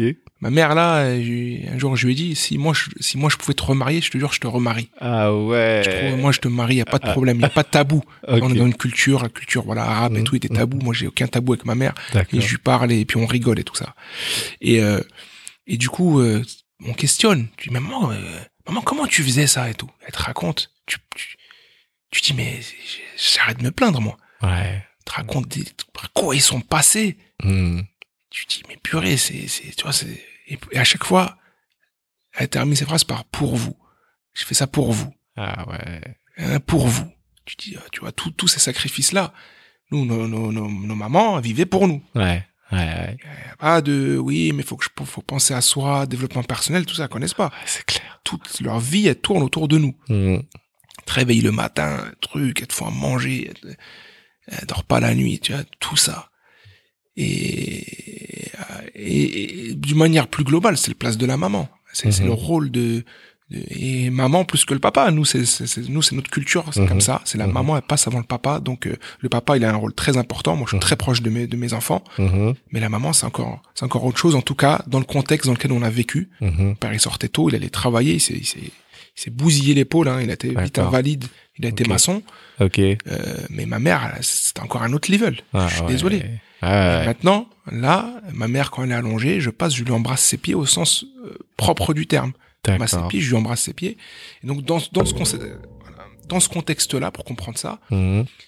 et beaucoup des auditeurs comprendront ça, Mhm. je suis pas, moi, le poste que j'ai fait, je suis juste venu donner le haut-parleur un phénomène que beaucoup ont compris. C'est Ouais. pour ça que beaucoup ont liké, ont partagé, sûr. en a, ils ont été émus. C'est pas pareil, c'est pas extraordinaire ce que j'ai fait. Ouais. C'est la base, tout le monde fait ça, tu vois. Mais t'as mis en lumière effectivement quelque chose qui touche. euh, Moi, mes parents, ils sont même pas encore venus dans mes locaux d'ailleurs. Ouais. Mais, mais c'est vrai, tu vois, je me suis vu, je me suis dit, oui, le jour où mes parents vont venir, je vais être, euh, je sais même pas ce que je vais ressentir en fait. Tu vois. Ouais. Et devant tous tes collaborateurs, tu vas passer pour le, tu vas leur dévoiler le tapis rouge. C'est, c'est, Mm. tu vois, c'est, c'est. Ah oui. Et certains de mes partenaires, ils- on en a parlé, ils comprenaient pas. Qu'est-ce qu'il y a d'extraordinaire, tu vois. Tu Ouais. mais, mais de manière, euh, voilà, moi je suis, je suis Oui. super ouvert, j'aime bien échanger, sûr. moi ça me dérange Ouais. pas. Je dis, mais puis tu essaies de raconter quoi. Tu vois. Ouais. Déjà, dé- déjà, ma mère elle comprend pas ce que je fais. Oui. Je, je, je à ma mère, c'est quoi l'IA Mhm. Ma mère, elle comprend pas pourquoi on se met dans une galère d'en- d'entrepreneur, parce que le but maximum, sa souffrance a été dédiée au fait que prends ton CDI. Oui, bien voilà, sûr. soit Ouais. t'es prof, là t'as réussi. Mon frère ingénieur. Ouais. Ah. Donc, Et nous, dans les quartiers sa populaires, fille médecin. sa fille médecin aussi, bien sûr. Et puis mon, mon autre petit frère qui fait qui, qui est conseiller en patrimoine. Mhm. Euh, mon grand frère qui est, qui est euh, chef de, de projet Haïti, ma sœur qui est couturière professionnelle. Ah ouais. Tu vois, c'est, c'est, c'est, c'est- c'est- Mais même euh, d'autres euh, familles, Mm. ton fils, il devient livreur en CDI pour une boîte euh, de pharmacie, Ouais. il touche euh, voilà 2000 euros, euh, il est respectable Mhm. et il est respecté. C'est bon, on a réussi, tu vois. Bien sûr, bien sûr. Tu vois, qu'est-ce que tu rentres dans la galère d'entrepreneur? Je te vois un week-end sur deux, sur trois. Mhm. euh, tu travailles tout le temps, à chaque fois, t'es, tu vois. Mhm. Et donc, maintenant qu'elle vient, qu'elle voit ça, je dis, maman, t'inquiète pas. Ça, ça a été une forme, tu vois, pour la, tu vois, pour la rassurer. Regarde, maman, regarde ce que je fais. Il y a des employés. Je dis, mais ils travaillent pour toi. Je dis, bah, on travaille ensemble. Je, je, pas de, oui, on travaille ensemble. Quatre bureaux, tu nous montres chaque bureau. Ah oui. Tu vois, tu lui dis, euh, ça tarde encore, euh, le, le- le succès économique, il tarde encore à venir. Parce que, regarde, maman, on réinvestit, tu vois, j'ai racheté tout ça, j'ai Ah fait ça. Et donc voilà, ça la rassure. Te regarde comme ça, c'est posé sur mon, mon fauteuil à moi en cuir et tout. Elle m'a dit, ah, je suis fier de vous, toi et ton frère. Ah, c'est beau. C'est, Voilà. c'est. Et après, coup, au dernier moment, après, je lui fais le traditionnel bisou sur le front, puis Mhm. on prend la photo, et puis je me suis dit, au de la faire, elle l'a partagé sur Facebook. D'ailleurs, j'avais pas le droit, parce que ma mère, elle, Ah faut, oui. faut pas trop montrer euh, ça sur voilà sur euh, et le contrat que j'ai avec ma mère, c'est voilà, aucune photo sur Facebook, euh, notre vie privée et tout ça. D'accord. Je bah, je vais le tourner différemment. Parler de voilà la fierté de, de l'entrepreneur, du travail, de la persévérance, euh, aussi se dévoiler un peu plus Mhm. que nos autres, la communauté de LinkedIn, Mhm. comprennent qu'on n'est pas tous des chefs de projet, tous pareils et tout. Il y a Mhm. des voilà, il y a des, il y a des histoires différentes Mhm. et qu'il est intéressant de, de mêler ces histoires pour s'enrichir. Mhm. Je suis beaucoup Mhm. dans ça, moi, tu vois. Je suis, Mhm. Moi, encore une fois, mes, mes potes de prépa, j'ai découvert Mille la forêt, euh, tout ça. Je viens pas en mode de mépris, euh, ouais, vous êtes des blancs, vous avez réussi. Non, c'est mes... Du coup, comment c'est Échange de culture. Échange de culture, c'est super. Ouais, bah tu sais, moi, nous, on fait comme ça, comme ça. Il y a ma grand-mère, ça. Ah, c'est marrant, nous, c'est pas pareil, c'est comme ça, comme ça. Et euh, j'ai... Et nous, on devait, on devrait être, ceux qui ont double culture, on devrait être des, des leaders ici en France. Mmh. Parce Ah oui, que, parce on, que, en fait, on absorbe la culture française, euh, mmh. on absorbe la culture euh, africaine, asiatique, euh, créole d'ailleurs, euh, d'où vous voulez, et on doit sublimer ça, Ouais. apporter une valeur à- à- à ajouter, et on devrait, nos, nos, nos profils à nous, ils devraient être des valeurs euh, sur le marché du travail incroyables. Les. Ouais. grands groupes devraient se battre pour nous avoir, parce qu'on vient apporter euh, euh, tout un, voilà, tu vois, Bah, ce mélange. Tout, euh, tout ce Et mélange-là, donc et, cette richesse. et sublimer, et donner, euh, tu vois. Complètement. Voilà. En tout cas, quand c'est bien fait, je pense que, je pense que c'est comme ça que ça devrait être. Complètement. Euh, J'ai j'ai envie de rester sur la famille parce que tu as, dit un truc, euh, pas, pas dans ce podcast-là, mais euh, quand, quand, quand tu vois ton fils et quand tu passes du temps avec lui et de la manière dont tu lui fais aussi apprendre tous ces enjeux du numérique. Alors oui, euh, bah du coup, euh, comme encore une fois avec la métaphore de la grenouille, je, je sais ce qui va, ce qui va, ce qui va se passer. Mhm. Forcément, je veux, euh, euh, je veux pas être euh, le cordonnier mal chaussé, tu vois. Mhm. Je veux voilà impliquer, impliquer mon fils. Euh, J'ai encore beaucoup de lacunes parce que malheureusement, je suis, voilà, je travaille beaucoup et, et donc les quelques fois où ça se passe, bah, ils viennent souvent au bureau. Mhm. On- sur- surtout mon plus grand qui a 6 ans, Mhm. Avec ses cousins, du coup, les enfants à Rabat, Mhm. qui ont 11 et 8 ans. Mhm. Les deux enfants à Rabat, ils sont, ils sont acteurs. Ils sont acteurs euh, dans notre plateforme, c'est-à-dire qu'on a une plateforme de contenu. Ah, c'est eux les enfants qu'on voit? Ouais, c'est eux, c'est les enfants à Rabat. Et d'un œil un peu extérieur, c'est incroyable la capacité, du coup, comment ils ont évolué dans bah, la prise de parole orale, Ouais, le fait de formaliser les contenus. Ces Ok, contenus-là, ils les maîtrisent, mais sur le bout des doigts, tu vois. D'accord. Le petit de 8 ans, il peut t'expliquer la différence entre ce robot et celui-là, et Ah. comment l'algorithme il fonctionne et tout. Ah, Parce ouais. que en fait, au-delà de leur faire des ateliers, alors déjà, souvent quand on fait des événements, on les inclut. Ok. Et comme bon, ils connaissent et tout, on, les met en mode assistant, euh, tu vois, ils sont D'accord. contents, ils ont un rôle à jouer, ils expliquent aux autres enfants, donc ça ils kiffent. Mhm. Et, et au-delà de ça, ben on- voilà, et pour nous donner un coup de main aussi, Mhm. voilà, ils, ils, euh, ils tournent dans les vidéos parce qu'on a une sorte de pédagogie innovante euh, pair à pair, apprendre, euh, voilà, euh, en face de ton enfant Alec euh, de euh, de 7, 8 ans, on va pas mettre un grand gaillard comme moi, on Oui. va mettre un autre enfant que nous on accompagne. Ok. Tu vois, donc euh, c'est c'est beaucoup plus parlant. Mhm. Et, euh, et, du coup, voilà, bon, mon enfant, comme, euh, comme les enfants de mon frère, on essaie de les inclure dans tout ça, D'accord. d'une manière détournée, qu'ils puissent s'approprier tous nos outils, leur Mhm. donner un rôle aussi, les, les, les sensibiliser, mais surtout les responsabiliser, Ok. et qu'ils apprennent en fait d'autres skills aussi, d'autres compétences. ouais. Hard skills, Mhm. ok, euh, ce serait super qu'ils savent bien coder, qu'ils connaissent tous nos outils, mais aussi les soft skills, Yes. la confiance en soi, Mhm. euh, prise de parole, euh, Ouais. et puis pas mal, euh, pas mal de choses quoi. Super. Voilà l'approche qu'on a. Super. Euh, si maintenant je vais un peu sur ton équipe aujourd'hui, donc quels sont les différents rôles que vous avez? Alors, on a quatre bureaux ici, et puis chaque bureau a un rôle précis. On, on a le studio, on a du coup Rubens avec nous, euh, chef de projet, et Mhm. il a deux ressources. On a le bureau 46 qui est euh, qui est la, la, la, la caverne d'Alibaba où il y a tout notre matériel. Et euh, elle est en général souvent gérée, en tout cas on met, euh, nous on la pilote avec des avec des stagiaires, donc d'écoles d'ingénieurs, euh, ou voilà plutôt orienté tech. Mhm. Et on met même, euh, voilà, euh, dans notre engagement où on veut donner la, la, la place aux jeunes et donner l'opportunité à des jeunes, on a souvent des, des, des, des, élèves en, en bac pro D'accord. où, euh, selon leur dire, hein, ils sont très contents parce qu'ils ils servent pas du café, tu vois. Ok. Ils font vraiment des choses, ils testent des robots, euh, Mhm. ils paramètrent euh, tout, tout, tout nos, mat- tout nos matériels, notre matériel. Et euh, ils- tous nos stagiaires, ils vont aussi souvent en, en intervention D'accord. sur le terrain. Juste hier, j'étais à la Courneuve pour un projet sur le décrochage scolaire Ok. avec Foued, Mhm. qui du coup, euh, donc c'était dans un lycée pro, bah, j'ai ramené un père. Ok. père hier. Voilà, venez regarder lui aussi, il est en stage chez nous, regardez ce qu'il fait.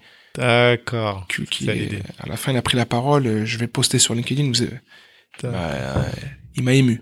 Mais t'as un vrai engagement auprès des étudiants parce que t'as as pas mal buzzé aussi avec ça sur LinkedIn. Alors, j'ai, ouais, bah, c'est ce que, on a, j'ai fait un post là, euh, il y a quoi, il y a, il y a deux, trois semaines. où j'ai poussé un petit coup de gueule qui se voulait, c'est un coup de gueule bienveillant aussi, hein, qui, qui, qui, qui, qui voulait mettre, euh, voilà, tout simplement euh, raconter un peu notre histoire. C'est que Mhm. depuis cinq ans, on s'engage, on prend, on prend beaucoup de stagiaires. euh, combien de fois la, la veille pour le lendemain, j'ai accepté un stagiaire qui euh, qui était un peu au pied du mur et un peu désespéré. Bon, D'accord. Vas-y, écoute, quand c'est bien fait, Mhm. le, le, le, le gamin, le gamin, euh, ça peut être, ça, ça- ça- ça peut être des gamins. J'ai vu Mhm. des élèves de troisième Ah oui. qui avaient les crocs Ok. tout seul, lettre de motivation. Il y en a un qui est passé, l'a déposé en bien habillé. Euh, moi, je, je, je kiffe ça, moi. Ok. Et je Mhm. regarde, je dis, putain, ah, il reste un petit bout de bureau, vas-y, je vais le mettre là-bas, c'est pas grave, je vais le prendre. D'accord. Ok. Ah, voilà. et- mais euh, voilà, donc euh, on a souvent rendu des services, bien sûr, dans le réseau. Mourad, s'il te plaît, est-ce que tu peux me caser? Il est motivé et tout ça. Et euh, donc voilà, on a toujours été plus qu'actifs, franchement, Ah, proactifs. mais, mais, mais largement. J'ai vu la séance photo là un dimanche. Comment, comment on peut aider là concrètement? Ouais, bah et donc pour regarde, juste pour terminer l'histoire, donc avec tout ça, quand je pouvais pas, j'ai Mhm. j'ai placé des étudiants. Quand je pouvais même pas faire ça, j'ai relu le CV, j'ai rappelé l'étudiant, je lui dis écoute, tu m'appelles désespéré, mais c'est normal. Regarde ton CV, il y a défaut d'orthographe et tout. Oh, merci beaucoup. D'accord. Si si je te le dis pas, Hmm. personne te le dira. Yes. C'est chaud ton CV. Mets pas ça, mets ça. T'es pas obligé d'écrire euh, marocain partout. Ouais. Ok. Dis t'as eu un diplôme, t'as eu un diplôme. Coaching. Non mais voilà, en mode coaching, Mm. en mode euh, euh, il y a une réalité, essaye voilà de, de voilà tu vois. Et donc euh, je pose un petit coup de gueule, je dis écoutez, voilà, il- quand vous pouvez pas prendre un stagiaire, essayez de voir dans votre réseau parce que tout le monde a du réseau, ou sinon au moins répondez. Ô vous grand groupe, ô vous euh, euh, PME, répondez-leur, mettez un petit smiley, allez bon courage à toi, ça les ça les encourage. Et là, le post, il a fait plus d'un million de vues, Ouais, ouais, tu vois, des, milliers d'étudiants. Et donc, en fait, j'ai ouvert une boîte de Pandore, parce que du coup, j'ai reçu plein de messages. Mhm. Puis, on va pas s'arrêter là. J'ai pris deux stagiaires pour m'accompagner et gérer ça. Du coup, des actions qu'on a menées, bah, c'est qu'on a reçu, on a créé une page, du coup, aller sur le site euh, Aidons les étudiants. Mhm. On a euh, mis deux Google Forms, un pour les recruteurs et un pour les, euh, pour les étudiants, donc une centaine de CV, mais il y a quand même une bonne cinquantaine de recruteurs. Ok. Euh, RATP, il y a le groupe L'Oréal qui a mis sa cellule de recrutement pour nous donner un coup de main, à qui j'ai un call bientôt. Mhm. Donc euh, bravo à, à eux. T'as le EDF qui m'ont contacté aussi avec quelques offres. Mhm. Plein de d'autres startups. Hein. C'est toujours les premiers à petites structures, c'est toujours les premiers à être actives, des PME. Donc on essaie de faire matcher comme on peut. Un big up à Fadela, euh, experte euh, donc euh, RRH en D'accord. congé mater qui m'a dit Mourad, allez, je me tiens à dispo. Je bosse avec vous, je vous aide. Qui est venu animer un atelier un dimanche avec Ah Myriam oui. Ballot de qui est venu à, voilà bénévolement mais avec sa casquette privée mais qui travaille quand même à L'Oréal Ok. et, et Rafet Belouat, photographe professionnel Ouais. Qui a shooté euh, une quinzaine d'étudiants gratuitement des photos magnifiques. Voilà des, des actions et là on, on prévoit un, un prochain atelier avec un restaurateur. On, lui offre un- on leur offre un, repas et un atelier comme ça CV. Et puis on- surtout voilà, et on essaie de faire matcher euh, les demandes et les besoins. Ah ouais. Eh on n'est ni une boîte RH ni rien, mais franchement, c'est une bonne leçon. Je suis Mhm. pas un donneur de leçons, c'est pas ça que je veux dire. On, Mhm. on s'en fout de Moradatic, des. Mais on est tous, on peut tous être acteurs à Ouais, notre, c'est ça. à notre, à notre euh, niveau. Mhm. Là, moi, il s'avère que j'ai buzzé. Ok, je fais des choses que je vous décris, bien sûr, qui sont incroyables, Mhm. euh, sans, sans arrogance. Mais on peut. Mais moi, j'ai resté une- encore une fois petite start-up. J'ai fait un buzz et j'ai continué. Et puis je fais des choses à, à mon échelle. Mais euh, tout le monde peut faire quelque chose quand voilà à son à son échelle. Super. Merci. Euh, le temps file. Ouais, ouais, ouais, tu vois, 11h10. incroyable. Euh, allez, on va essayer de finir en 10 minutes. Euh, alors, rapidement, tac, tac, tac. vous avez aussi bah, édité des livres, Ouais, ouais, ouais. toujours pour les kids. Alors, on en est au cinquième. Hein. Ok. On a fait en fait deux livres qui sont déjà parus, qui s'appellent 25 défis pour apprendre à coder avec le logiciel Scratch. Scratch D'accord. 3. Le deuxième livre, c'est La fabrique des objets connectés aux éditions Mhm. Erol. Le troisième qui sort fin avril, le 29 je crois, c'est l'intelligence artificielle, virgule, tu connais, euh, point, point d'interrogation. Donc c'est voilà, pour initier à l'intelligence artificielle nos ados, nos jeunes adultes, les parents les collaborateurs en entreprise, tu vois ce qu'on Mhm. on disait? Mhm. Il est préfacé par Luc Julia. Luc Julia, c'est le Cristiano Ronaldo euh, de l'intelligence artificielle. Super. C'est le fondateur de, c'est un des créateurs de Siri. Ah ouais. Ouais, et c'est euh, responsable, directeur innovation monde de, de Samsung. Waouh. Donc, Ah, ça, c'est dingue. C'est du très très lourd. hein. Il Ah ouais. préface notre livre, donc on- avec qui on est en contact. Il aime beaucoup ce qu'on fait. Mhm. Euh, et deux livres aux éditions Hachette. D'accord. plus des livres scolaires. D'accord. Un réel engagement encore une fois. Mhm. C'est pour vulgariser le langage Python. Donc maintenant, apprendre à coder avec le logiciel Python, Ouais. c'est rentrer dans les programmes scolaires au lycée, mais même dans les lycées pro, Super. avec une grande difficulté pour les, prof, les professeurs et aussi bah, les élèves Mhm. à s'approprier ce langage-là, Mhm. qui est pas évident non plus. On, on- on- a fait deux livres. Un pour les lycées pro, un les lycées techno avec une pédagogie particulière, avec un projet à réaliser, un serious game, et avec même un concours euh, national pour valoriser les, les projets. Donc voilà, ça fait ça fait euh, donc ça ça sort pour septembre 2021. Donc ça fait voilà, ça fait cinq livres, euh, c'est pas mal. Super. Top, top, top. Est-ce que tu peux nous dire euh, rapidement quels sont les doutes et les, et les peurs qui t'ont ralenti? Euh, les doutes et les peurs qui nous ont ralenti. Euh, là, c'est incroyable ce que je vais te dire. Mais depuis le début, on, franchement, on fonce. Dès qu'il y a, après, j'ai la chance d'avoir mon frère qui est vraiment orienté solution. Mhm. Par exemple, quand il y a eu le Covid, Oui. euh, on s'est regardé comme ça. On a dit bon, c'est une volonté transcendante. Ok. Chacun colle ça avec ce qu'il veut. Mhm. Moi, je suis, euh, moi, je suis croyant. Mhm. C'est c'est toujours un peu maintenant, tu sais, tu dis juste ça, tu vois, je suis croyant, ça tout de suite on bug, tu vas me faire un signe. Eh, il est en train de me faire des clins d'œil, non, dis pas ça. Non, je blague, je blague. Eh, moi, je suis croyant, je suis musulman, donc euh, de par ça, je me dis bon, peut-être c'est une volonté transcendante, divine. D'autres, Mhm. ils vont voir le karma, ce que vous voulez. Mhm. En tout cas, on est tous d'accord, Mhm. on n'a plus le contrôle. Ça nous dépasse. Tout ce qu'on voulait faire, oui, mais là, on peut contrôler algorithme, IA, ce que vous voulez, il n'y a plus de contrôle. Donc déjà, tu vois, même ça, où beaucoup ont douté, je me suis dit, qu'est-ce que tu as à faire? J'ai perdu des centaines de milliers d'euros. Ouais. Des projets en cours et des projets à venir que j'allais signer, des trucs, euh, des grands groupes et tout. Qu'est-ce que tu veux faire, Alec Ouais. ouais. Si t'es pas orienté solution tout de suite, c'est quoi la solution? Tiens, bah Mourad, viens, on booste euh, l'aspect en ligne. Mhm. Bah Mourad, écoute, bon, voilà.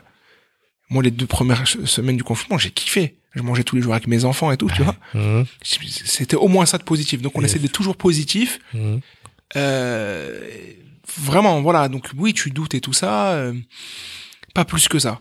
D'accord. Parce que tu, tu prends les choses euh, comme elles viennent. On n'a pas la pression. On a levé euh, zéro fond. Oui. Ouais. Mhm. Donc on est, on pourrait déployer tout ça. Mhm. Mais en même temps, on a la maîtrise sur tout. Ouais, ouais. Quand je vais aller en Afrique pour un projet avec le- la Guinée, les investisseurs me disent pas ouais, mais bon, la rentabilité, elle est pas. Ah oui, tu fais ce que tu veux. J'y vais, je vais aller kiffer, je vais apporter euh, ma pierre à l'édifice et écrire ça sur mon livre euh, euh, de la fin, Mhm. tu vois? Et donc euh, voilà, on essaie de, de, de, de, de- de- un peu comme des caméléons, de, de- de- ou, ou comme le phénix, Ouais. Hein, le chevalier du zodiaque, Ah, bien ça, complètement. avec- bah oui. Iki. Iki, On est toujours de ses cendres. Ah, comme Mickey. Et euh, après, par contre, des plafonds de verre, oui. Ouais. Tu fais un plafond Alors, de verre, tu te dis, ok. ouais. Là, j'échange avec Google, avec YouTube, Mhm. euh, le TF1. Franchement, je rentre normal à TF1. D'accord. L'Oréal, euh, j'appelle Sandrine si tu nous entends, un rendez-vous, elle me dit passe. Et ça, comment t'as fait? Ce que je veux dire par là, c'est que avant ça, Mhm. un grand groupe, c'était un truc de malade mental, tu vois. Mhm. Mhm. Maintenant, comme tu t'éclates, tu, tu exploses ce plafond de verre, tu dis bon, ouais, c'est bien, tu vois, je vous cite là des grands noms, euh, c'est volontaire, c'est pédagogique. À chaque fois que euh, je fais des choses, j'essaie d'être pédagogue. Juste pour vous dire, euh, euh, tu peux dire, waouh, c'est magnifique et tout, mais quand tu le fais, tu dis, mais en fait, mon coco, Mourad, ouais, c'est bien, tu, tu peux frimer là, avec, avec 4-5 logos, mais ça reste, euh, tu les comptes sur un doigt d'une main. Mhm. Moi, ce qui m'intéresse, c'est de bosser avec toutes les boîtes du CAC 40. Elles Ouais, sont ouais. 40. Ouais, ouais. Après, t'as les ETI, elles sont je sais pas combien. Après, t'as les grandes PME. Mhm. Donc, euh, c'est bien oui et non. Donc, voilà aussi comment, tu vois, comment, Ok. les, comment on t'explose les plafonds de verre. Tu travailles avec une première collectivité, une ville, pour moi, c'est anecdotique. Je veux bosser Mhm. avec un département, avec une métropole, tu vois. Et, euh, et voilà un peu la mentalité qui nous anime. Super. Repousser les limites. Super, super. Et euh, tu nous as parlé euh, rapidement du concept des transclasses. Euh, moi, j'ai noté dans, la, dans l'article Libération, on les appelle également les passe-classes ou les migrants sociaux, celui qui saute les frontières et fait mentir la loi de la reproduction sociale. Pourquoi c'est important pour toi de mettre un nom sur ce phénomène? Alors c'est important, je pense, pour encore une fois dans sa quête d'identité. Mhm. Dans l'histoire de l'humanité, c'est passé un truc, c'est la colonisation. Mhm. Et, euh, et, et toi et moi, du coup, si j'ai bien compris, c'est pareil Oui. pour toi. Mhm. C'est un truc de malade mental. Nos Mhm. parents, ils sont nés en Afrique Mhm. et ils sont venus là, donc on est la première, on est la première génération. Après, ils disent trois ou quatre générations, mais en tout cas, moi, mes parents, ils, ils viennent Ah du bah bled. non, Première génération à être née sur le sol français. Ah, moi, je suis première génération. Donc c'est un truc, si tu veux, dans l'histoire de l'humanité, qui s'est euh, qui s'est opéré, euh, voilà, qui, je veux pas dire qu'il, j'espère hein, qu'il y aura plus de colonisation, plus de peuples qui viennent, quoi qu'on peut coloniser différemment, malheureusement. Mais en tout cas, voilà. Donc, euh, du coup, de ça, il y a Mhm. une histoire qui s'est euh, qui s'est écrite. Et nous, on est né de ça. Donc, il faut déjà comprendre le phénomène. Mhm. Mhm. Que ce phénomène-là qui est passé, mais ce phénomène qui s'opère maintenant et qui va se passer. Euh, suite à ça, où voilà, donc on a vécu dans des quartiers populaires pour la plupart. Et ben en fait, certains ensuite maintenant, Mhm. et moi c'est marrant, moi j'ai 36 ans. Euh, quand j'étais plus jeune, tu vois, il y avait pas autant d'ingénieurs. Maintenant, t'en as beaucoup. Ouais. Je t'ai dit, ma petite soeur, les médecins, t'en as beaucoup. Et donc, il y a un truc, il y a des mouvements qui se passent. Mhm. Donc, pourquoi ça m'intéresse encore une fois, je pense plus des profils comme toi, comme moi et comme beaucoup qui nous écoutent et beaucoup sur LinkedIn et beaucoup dans la société comprendront qui ils sont, Mhm. plus on s'acceptera mieux nous-mêmes et plus on sera mieux accepté euh, par les autres. Donc, je m'intéresse à ça, c'est encore une fois dans la quête, dans mon cheminement personnel et du coup qui impacte sur le professionnel et sur, euh, sur tout. Mhm. Et, euh, et après, si en tant que pédagogue, euh, c'est si j'arrive bien moi à comprendre, je sais que je, je saurais bien l'expliquer. Ouais. Je sais que je suis bon dans ça en tout cas. Ah oui. Je suis moins bon sur d'autres choses, mais je sais que tu me passes le micro, j'essaye de communiquer cette énergie-là. Et si j'arrive à, à trouver des outils didactiques et pédagogiques pour mieux faire comprendre les choses, et ben voilà pourquoi en fait il est il est important pour moi de personnellement. Mhm. Et si je peux aussi après transmettre, ce serait ce serait cool. Je, je rebondis complètement et c'est marrant dans les interviews que j'ai fait récemment. Euh, Abdelali El Badawi, Ouais. Idriss Niang, Paps Touré, bah toi aujourd'hui.